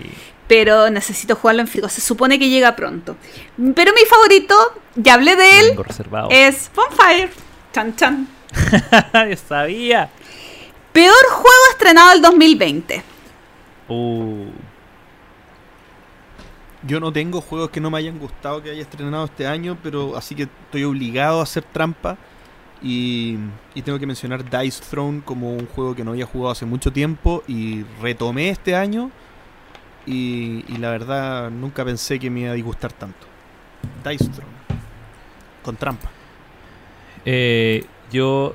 De acá sin trampas. La, por suerte. Eh, me costó, eso sí. Me costó buscar el peor juego estrenado porque siempre traté de jugar cosas que me gustaban. Es, es muy complicado. Sobre todo cuando el- la mayoría de los juegos que jugué este año dependían mucho de mí porque yo soy en, en el- en la partida de tabletop yo soy el que baja los juegos y, y- y- y los comparte y todo eso. Entonces, como que este año fue demasiado curado por mí y no tuve muchas instancias de probar juegos externos en eventos o en el bar o ese tipo de cosas. Pero eh, sí llegamos a uno de esos juegos que me dijeron, oye, pruébate este, que es un juego que se llama Guillotine, Ah, sí. que es un juego de, es un juego de cartas ¡Viejo! que viejísimo. Y así como viejo es fome. Así, a pesar de que, claro, tiene una. tiene De hecho, yo creo que la versión física podría ser más real porque viene con una guillotina, que es donde se van acercando las cartas. Y la versión digital también lo tenía, pero creo que tiene demasiado azar y demasiadas cartas eh, que rompen las cosas para, como para sentirlo divertido. Así que lo jugamos una vez y nunca más. Lo borré de mi lista. Yo, el peor juego estrenado del 2020, que, que es del 2019, es el Trismegistus. Eh, Oh. la verdad es que pf, las reglas, lo engorroso del juego, no. Aunque podía haber cambiado mi decisión, pero dejémoslo en Trismegistus. ¿Por cuál? No sé. Quiero, Peor quiero juego saberlo. publicado del 2020. Hoy, ahí tengo un trío. Project Elite porque es el único, es el mejor y el peor. Pero A la que vez. está más cercano al mejor porque es tremendo juego. Yo, eh, yo por lo general, como que siempre, cuando veo todos los peores juegos, trato de que sea como el que más me decepcionó. Como que eh, el que más esperaba algo y el que más me dejó mal. Y en ese sentido, el peor juego para mí, este de juego estrenado 2020, fue Tellstones. Ah, Eh, el, segun- el segundo juego de mesa de Riot Games, de los creadores de League of Legends, que el, con su primer juego que era Mech, Mech vs. Minions, yo creo que rompieron todo el mundo. A mí me encantan Mex vs. Minions. Y Tellstones era. eh, pero la- la- lo malo de, de Mex vs. Minions es que es un juego gigante. Tellstones iba a ser el juego chiquitito, tranquilo, 30 dólares, pero también con muy buena materialidad. Eh, reglas sencillas, era hacer uno contra uno. Y dije, ya, estamos, vamos allá. Y el juego en realidad es como un memorice glorificado. eh, juego de memoria, peor, peor todavía. No. O sea. y feo, feo, malo, incluso malo. Hubo un momento en que pensé, dije, ¿sabes que igual lo voy a comprar porque el juego es bonito, pues viene en una cajita de metal y viene con unas fichas gruesas y la materialidad del juego de verdad es súper buena, por lo que he visto, porque obviamente la versión que jugué es la digital. Em, pero, no, juegos de memoria. Juguemos el Memorice nomás. Chao, chao Tellstones. Oye, tomando el punto Te, que dice... te olvidé. Sí, tomando el punto de que dice Axel de la expectativa del juego que esperaba harto y me decepcionó, eh, no sé cómo se pronuncia. Quark. Este juego, es- el Quark, el juego de las serpientes, hermoso, maravilloso. Ah, Coa- Coatl, Coatl. Coatl. ¿Qué juego más lindo y qué juego más aburrido? Eh, tremenda decepción. Es que me gusta ese tipo de juegos, pero encuentro que lo complejizaron de una manera que no, no se volvió agradable. Eh, me decepcionó muchísimo ese juego, aunque también podría, ah, pero no tenía tantas expectativas. el Project L. eh, ¿No te gustó? no me gustó. Oh. No me gustó. exageradamente simple y sin sentido. Pero es hermoso, Gloria, o sea, es que está terrible porque uno lo mira y se ve tan lindo y uno quiere que le guste y no me gustó. Ninguno de esos dos juegos me gustaron. Qué equivocada estás, Gloria. ¿Lo jugaste? Sí, po. Me encanta. No, y esto, y no, y no la versión física, po. Yo sé, yo Ay, la versión física es tan linda. Me imagino, me Es imagino que sí. No, eh, a mí me encanta ese, ese estilo de juego, yo lo encontré muy entretenido. Ah, no, no, me, me aburrió. Pero bueno. Es que, es que más encima, ya, está bien que no te haya gustado, pero para, para ponerlo de lo peor, eso ya Es me hizo más daño. Es que Estoy- tiene que ver con... Estoy, estoy dañadísimo. Oh. Bueno. Autor destacado del 2020. ¿Alguien que quieran destacar? Yo quiero destacar, lo, lo- lo mencioné en parte del capítulo y es a Jamie Stegmaier y es por la forma en que se mantuvo en contacto con la comunidad, digamos, durante la pandemia. Creo que hizo una diferencia y fue el que mejor entendió, creo yo, de cómo había que aprovechar este año para, para usarlo como oportunidad y no lamentarse, digamos, en, la, en lo malo que fue. Eh, yo por ninguna razón, eh, en realidad solo porque quiero destacarlo, Phil Walken Harding. Para mí, Solo porque me gusta. no hizo nada demasiado. y Bueno, Cloud City igual es bacán, pero para mí fue el de este año porque jugué varias cosas de él y, y aprendí a quererlo mucho. Pero, pero no, no hay más que eso. Grande Phil Walker Harding. Yo Te quiero, Phil. no, yo no tenía ningún, yo no tenía anotado nada acá. Oh.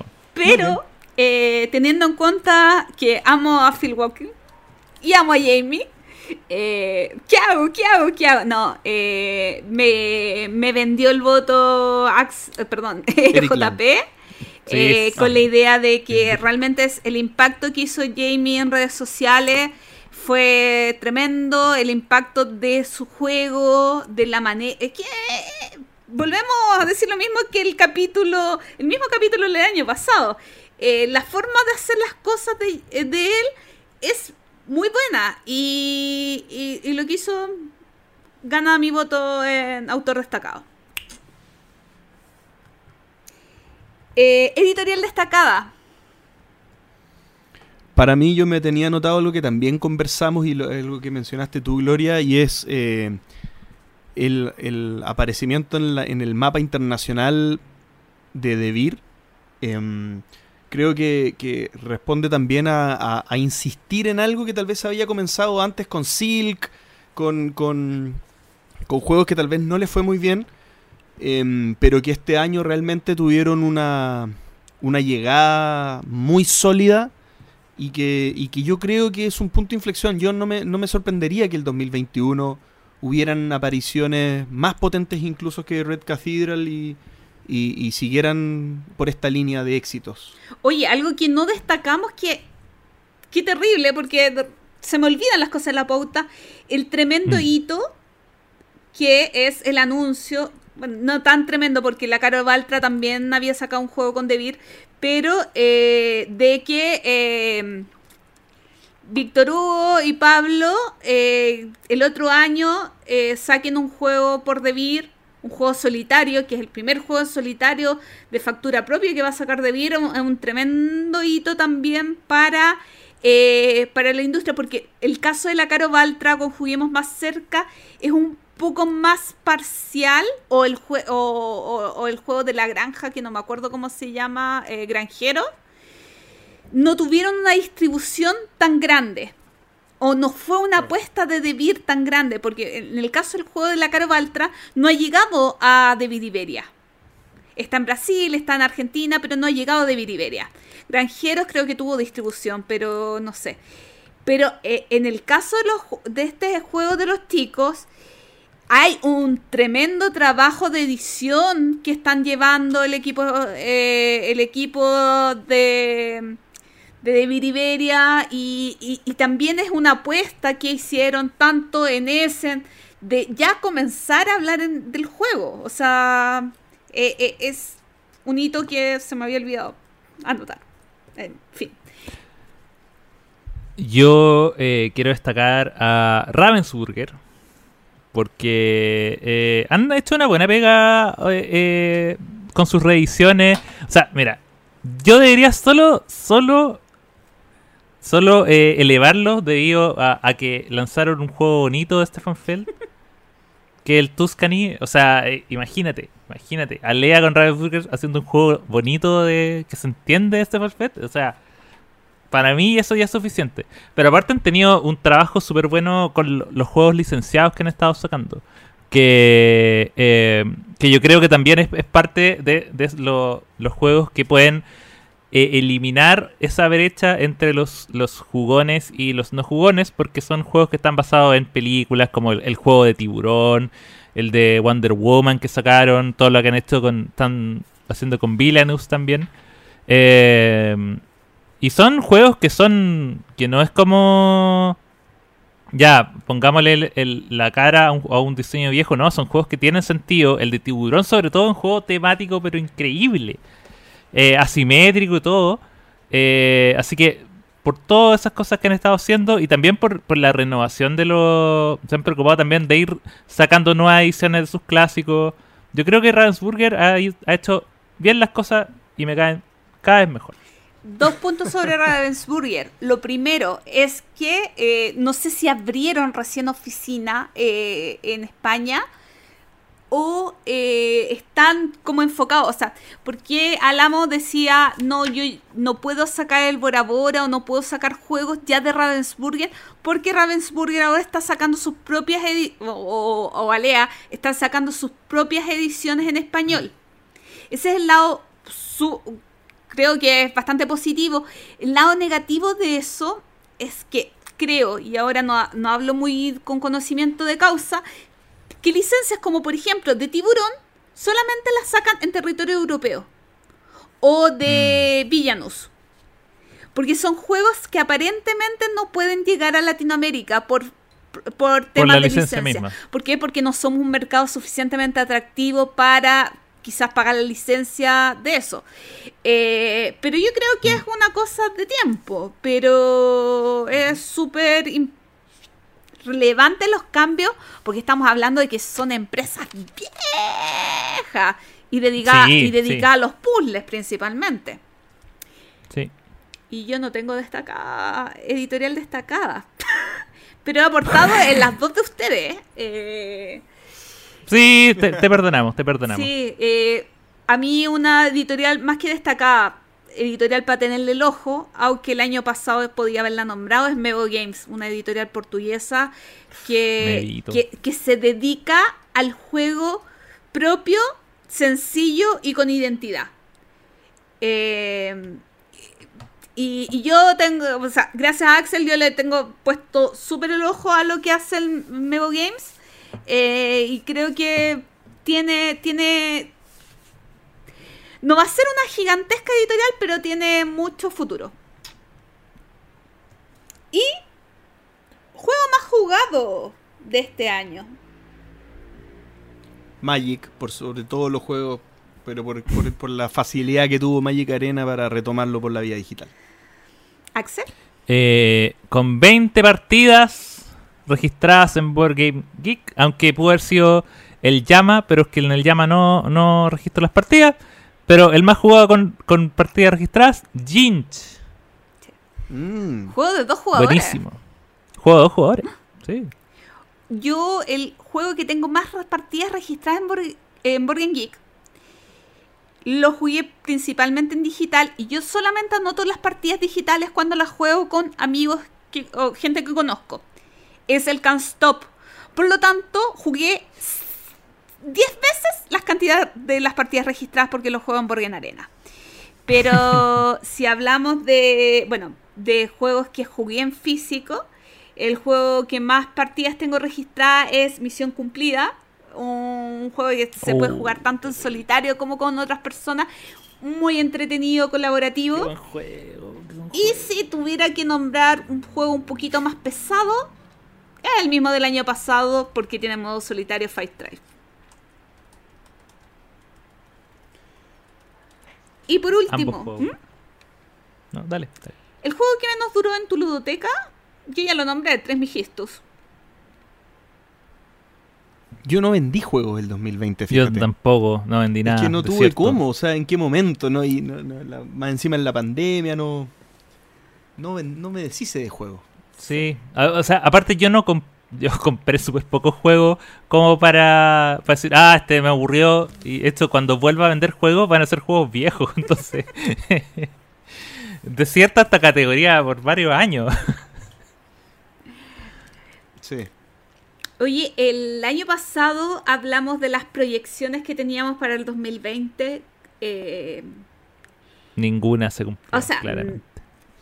nadie se imaginaba una pandemia, así que nos saltaremos esa parte. ¿Y qué, qué, qué creemos que pasará el 2021? A ver, eh, yo, yo tengo una, una idea de, de lo que creo que debi- debiera pasar y me, me parece que va a pasar. Eh, creo que lo hemos conversado en capítulos pasados, también con algunas personas de la industria, que eh, el tema de la digitalización no solamente responde a un accidentado 2020, sino que, que también tiene mucho que ver con, con haber entendido que una plataforma que independiente de la pandemia tiene que existir y tiene que mejorar. ¿ya? Eh, me parece que una de las cosas que dejó la pandemia es que la parte digital está débil para lo útil y lo valiosa y lo potente que puede ser para la industria. Me parece que una correcta lectura de la industria es que la parte digital mejore y siga creciendo. Eh, yo creo que va- ese lado va, sin duda, va a seguir mejorando y vamos a encontrar una Spiel 2021 mucho más potente, otros eventos digitales también más potentes, coberturas de medios que entiendan mucho mejor cómo acoplarse digitalmente a, los eventos y, quizá otro tipo de eventos que, que el 2020 no se alcanzaron a hacer de co-creación de juegos, de, de distintas cosas que, que tal vez puedan eh, hacerse vía digital. Eh, Eh, no, dale nomás. Eh, yo a lo que lo, lo que quería sumar es que eh, yo, yo espero que para el 2021 veamos quizás las, las, las transformaciones en cuanto a diseño que uno podría haber pensado que tendrían que haber funcionado en, el 2020. ¿A qué me refiero?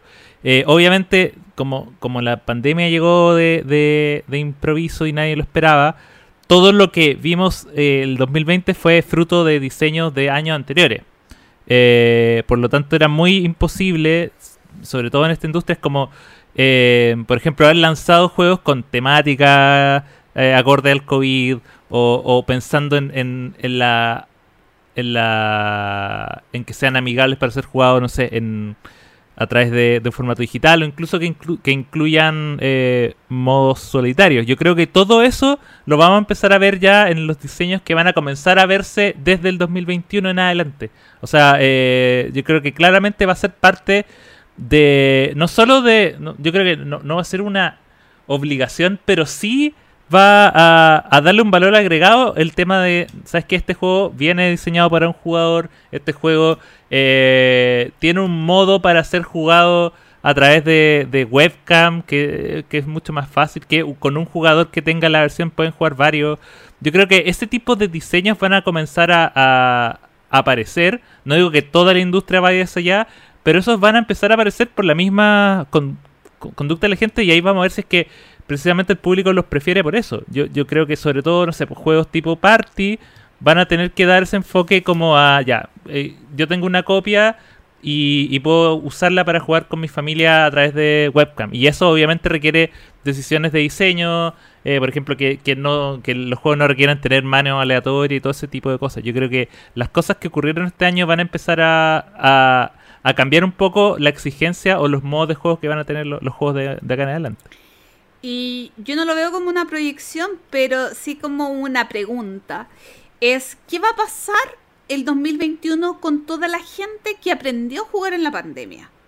Con todo ese público familiar Mm. que puede haber tenido un primer acercamiento a un Double, un primer acercamiento a un Catán. O sea, ¿qué pasa con ellos?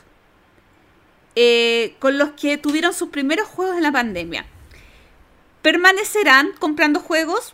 Mm, Sigo pensando en el mismo, en el mismo target de juegos.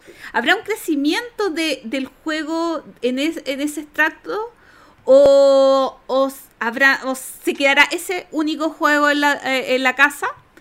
Eh, creo que todo lo que ha ocurrido con el, co- con, el público familiar en la pandemia es curioso y, y sería súper interesante poder eh, llegar a, a tener cifras, a, saber si hubo, un, un incremento en las ventas.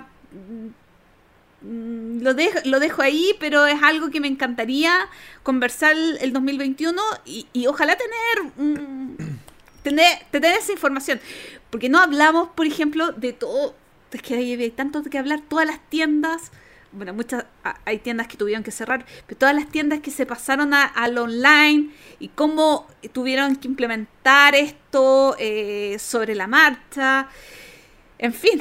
uf, eh, el 2021 espero que sea un año mucho mejor, pero está lleno de sorpresas. Y creo, que lo comenté en un, en un video que le mandé a los chicos de República Lúdica, eh, que a pesar de todo, el 2020 no fue tan mal año. Porque podría haber sido tan... Creo que dentro de todo la afición sobrevivió. Y si ya sobrevivimos a esto, eh, Mm. creo que en pocas cosas pueden venir peores. O sea, que se caiga un, un meteorito y explote la tierra. No sé, pero. Apocalipsis zombie. Pero eh, creo que hubo pérdidas, hubo cierre de tiendas, eh, pérdida de puestos de trabajo, etcétera. Pero dentro de todo, la afición, los juegos de mesa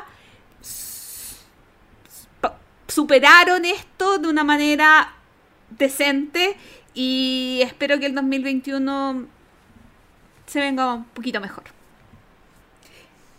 Oye, yo antes iba a decir otra, pero, pero la, la digo ahora, bien cortito, el, el tema para el 2021. Yo creo que va a haber mucho acá de aprovechar la data que se generó o el conocimiento que se generó eh, durante el 2020 ah, por, por la interacción digital. Yo, yo esperaría que el 2021, por ejemplo, se abran mercados nuevos, no porque se haya... No, no, por, no, no por una cosa orgánica, sino porque creo que muchas empresas, muchas compañías asociadas a los juegos de mesa eh, van a revisar toda la información, toda la interacción que se generó, de los países que se generó interacción, y van a sacar conclusiones de, bueno, oye, bueno, convendrá entonces incursionar en ciertos mercados, convendrá, mira, tuvimos aceptación de Sudamérica, tuvimos aceptación de, de algunas partes de África, tuvimos aceptación de partes de Europa que no conocíamos. Yo creo que acá esto se va a expandir eh, de una manera inusual, digamos, si es que esta información se ocupa bien. Y, y en la contrapartida, digamos, en el otro lado Eh, creo que se van a aprovechar mucho mejor los vínculos de generadores de o miembros de la industria que están en partes más alejadas, que tuvieron ciertas ventanas para poder mostrarse y tuvieron ciertas ventanas para darse a conocer en mercados más desarrollados, como pueden ser eh, diseñadores de, de Sudamérica, diseñadores de algunas partes de Europa poco frecuentes, que, que se asomaron en estas ventanas y se mostraron y que, y que las- los, los miembros de la industria que pueden aprovechar esto los van a incorporar. Yo creo que esto va a ser un crecimiento, una, creo que aquí se va a dar una globalización un poco más real Sí. eh, en los miembros de la industria del 2021. Chicos, ¿y ustedes tienen expectativas, proyecciones, retos, desafíos personales relacionados con los juegos de mesa, obviamente, eh, que quieran compartir para ver si es que, porque yo no cumplí ninguno de los que dije el año pasado. Mil partidas, mi 10x10, o sea... Les digo, Yo, yo creo que acá... les resumo con Sí. que jugué 286 partidas este año hasta el momento. Uf. Bueno, Nada. un montón para mí eso. Pero, pero yo, yo puedo compartir el mío y, es, y, y yo creo que acá no vale decir jugar más o estar más con la familia y jugar. eh, tiene que ser algo más medible. Y yo creo que acá algo que yo sí me gustaría proponerme es retomar las noches de juego por lo menos una vez a la semana. O sea, que yo por lo menos una vez a la semana tenga un, en mi calendario, en mi agenda obligado, una noche de juegos. Y, y eso es súper importante porque creo que, que mm, uno siempre tiene vidas ocupadas. Yo tengo ahora el tema del bistró y el trabajo que no lo he dejado y un montón de cosas que siempre uno tiene una excusa para decir es que no tengo cómo jugar. Pero finalmente se nos pasa el tiempo y no hacemos lo que más nos gusta. Entonces creo que un desafío que quiero cumplir es haber podido terminar el 2021 y decir mantuve mi noche semanal de juego. Axel. Eh, la verdad no soy muy malo eh, con ese tipo de, de- de cosas. Eh, lo mismo el, el año pasado puse un, un- De hecho, me acordé, estaba revisando la, el, la Vegestats y me había propuesto un, un 7x7 de Fel. de Fell. Desafío a Stefan Fell, acá hice. Desde el 23 de enero. Eh, tenía que haber jugado 49 partidas y jugué 4. Entonces. No me parece, no, no es necesario. Pero. ¿Para qué humillarme yo, so- yo mismo, digamos? Pero yo creo que, o sea, lo que pasa es que yo igual he mantenido mi, mi, mi, mi, mi rutina. Eh, sí, tengo un misterio sobre qué va a pasar eh, si voy a mantener el formato digital. Eh, ya llevo más de 300 horas en Tabletop Simulator. Entonces, eh, eso es como una especie de nueva rutina, pero también hay que ver, no sé, si mis otros amigos van a querer hacerlo, si no. Entonces, eh, eso, yo, yo creo que principalmente eh, desafío, la verdad, a ver, si como un desafío como bien personal, es como eh, mejorar mi habilidad para explicar juegos en digital. Wow. Que yo creo que es una, es una habilidad completamente distinta porque eh, lo más complicado es que no- tú no puedes eh, dirigir la vista de los, de los jugadores donde tú quieres. Entonces de repente dices, ya, eh, mira, este, este, este, estos tokens y tú mueves tu cursor encima, pero en realidad si la otra persona está viendo para otro lado o- y solo te está, te está escuchando, es complicado.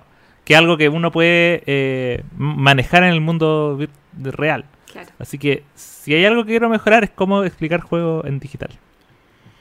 Bueno, yo soy muy de desafíos. Siempre quiero desafiarme y desafiarme. Y como les comentaba, jugué 286 partidas este año a 128 juegos diferentes, lo cual igual es una... Jugué muchos juegos diferentes a pesar de jugar pocas partidas. Pero mi desafío el 2021 es lo que dijo JP, jugar. Lo que dijo, no voy a decir, no hay que decir, eso, yo voy a jugar. Porque realmente extrañé muchísimo jugar. Y quiero jugar lo máximo posible, pero este año no voy a hacer desafío. Eh, eh, eh, es el primer paso. Yo solamente quiero jugar, quiero jugar mucho y, y los juegos de mesa me dan felicidad, quiero ser feliz este 2021 que se acerca. Perfecto. Oye, bueno, y con esto entonces llegamos al final del capítulo 93 extendido, pero lo merecía porque este recuento era muy valioso también para poder hacer una, una retrospectiva de este año raro, pero a la larga positivo para los juegos de mesa mundial. Bueno, eh, no sé chicos eh, si tienen algún mensaje adicional. Probablemente, si no lo tienen... Yo, yo, sí, probablemente se nos quedaron muchas cosas, pero es que es súper complicado. Y, y yo, yo, noto que especialmente este año es súper complicado porque se hizo eterno. no, o sea, el, el tema de, de, la pandemia, se lanzaron muchos juegos, pasaron muchas cosas, pero es, es, es complicado rebobinar y acordarse de todo. Eh, yo creo que se quedaron muchísimas cosas pendientes, pero queríamos destacar esta y disculpen si no nombramos alguna cosa, pero eh, está hecho con mucho cariño como todas las cosas que hacemos acá en el podcast. A veces. Gracias. Así es, así es. Y bueno, y siempre estamos en contacto con todos por redes sociales, por el correo, así que si creen que algo es importante mencionar en el capítulo siguiente, no duden en escribirnos, probablemente lo podamos incorporar. Eh, yo quería también aprovechar rapidito de agradecer eh, a todos eh, por escucharnos todo este año, por estar con nosotros en YouTube, en el podcast. sin duda que todo esto lo hacemos porque ustedes están con nosotros y la participación más activa o menos activa da lo mismo, pero que sigan con nosotros sin duda que nos da mucha alegría y nos da combustible para seguir adelante. También el, el Bistro que cumplió un año hace poquito, los que lo conocen, muchas gracias por, por, haber ido y por haber pedido el delivery o participar de alguna manera en redes sociales, incluso también con el Bistro. Y los que lo quieran conocer también están cordialmente invitados. Así que mucho agradecimiento este 2020 eh, por estar con nosotros. Muchas gracias eh, en donde sea que estén en el mundo. Y sin más que agregar, no me queda más que despedirme. Muchas gracias a todos por habernos escuchado. Y no deja hablar a Axel si quiere despedirse. No, pero, ah, pero no, es que no, no, no, no, dijo nada, no dijo nada, no dijo nada. No, pero no es necesario. Perdón, Igual, perdón. Te, quiero, eh, quiero agradecer a toda la gente que eh, alguna vez dijo, oye, eh, escuché hablar de este juego y lo compré. Eso, eso es lo que... Ah, sí. Sí. Toda la gente que dijo, oye, lo escuché hablar con tanto amor de, de Viticulture y que no pude Ah, sí. más que hacer que comprarlo. Y me encantó. Toda la gente que dijo algo así durante el año, Ay, sí. pero, Gracias. eh, sí, fue curioso. Oye, y algo que siempre dice JP, pero hoy se lo voy a robar, es... Y agradecerles a ustedes por este año de compañía. Ah. Agradecerles a ustedes por Ma- estos momentos, este, este trabajo, esta eh, conversación. Es que los tres amamos este, eh, este pasatiempo y, y qué rico poder compartir con ustedes tantas horas de conversación de juegos. eso. Feliz Navidad y Año Nuevo. Sí, lo, lo mismo digo, lo mismo digo. Muchas gracias a, a los, a los tres. Y, y gracias a los que están en off también, ahí a Pancho, que de repente mete la cuchara también para apostar. Eh, un año mayormente virtual, pero generando sin- cercanía de alguna manera. Oye, perdón, Axel, ah, perdón, me había quedado con la idea No, en el- tranquilo, en el, en el interno que no, que no ibas a querer comentar nada. Pero así que bueno, eh, ya todos comentamos algo. eh, muchas gracias. Eh, la gratitud creo que es parte del, del cierre de, de este año. Así que reiterar mi agradecimiento a todos por habernos escuchado. Hasta la próxima. Chao. Chao.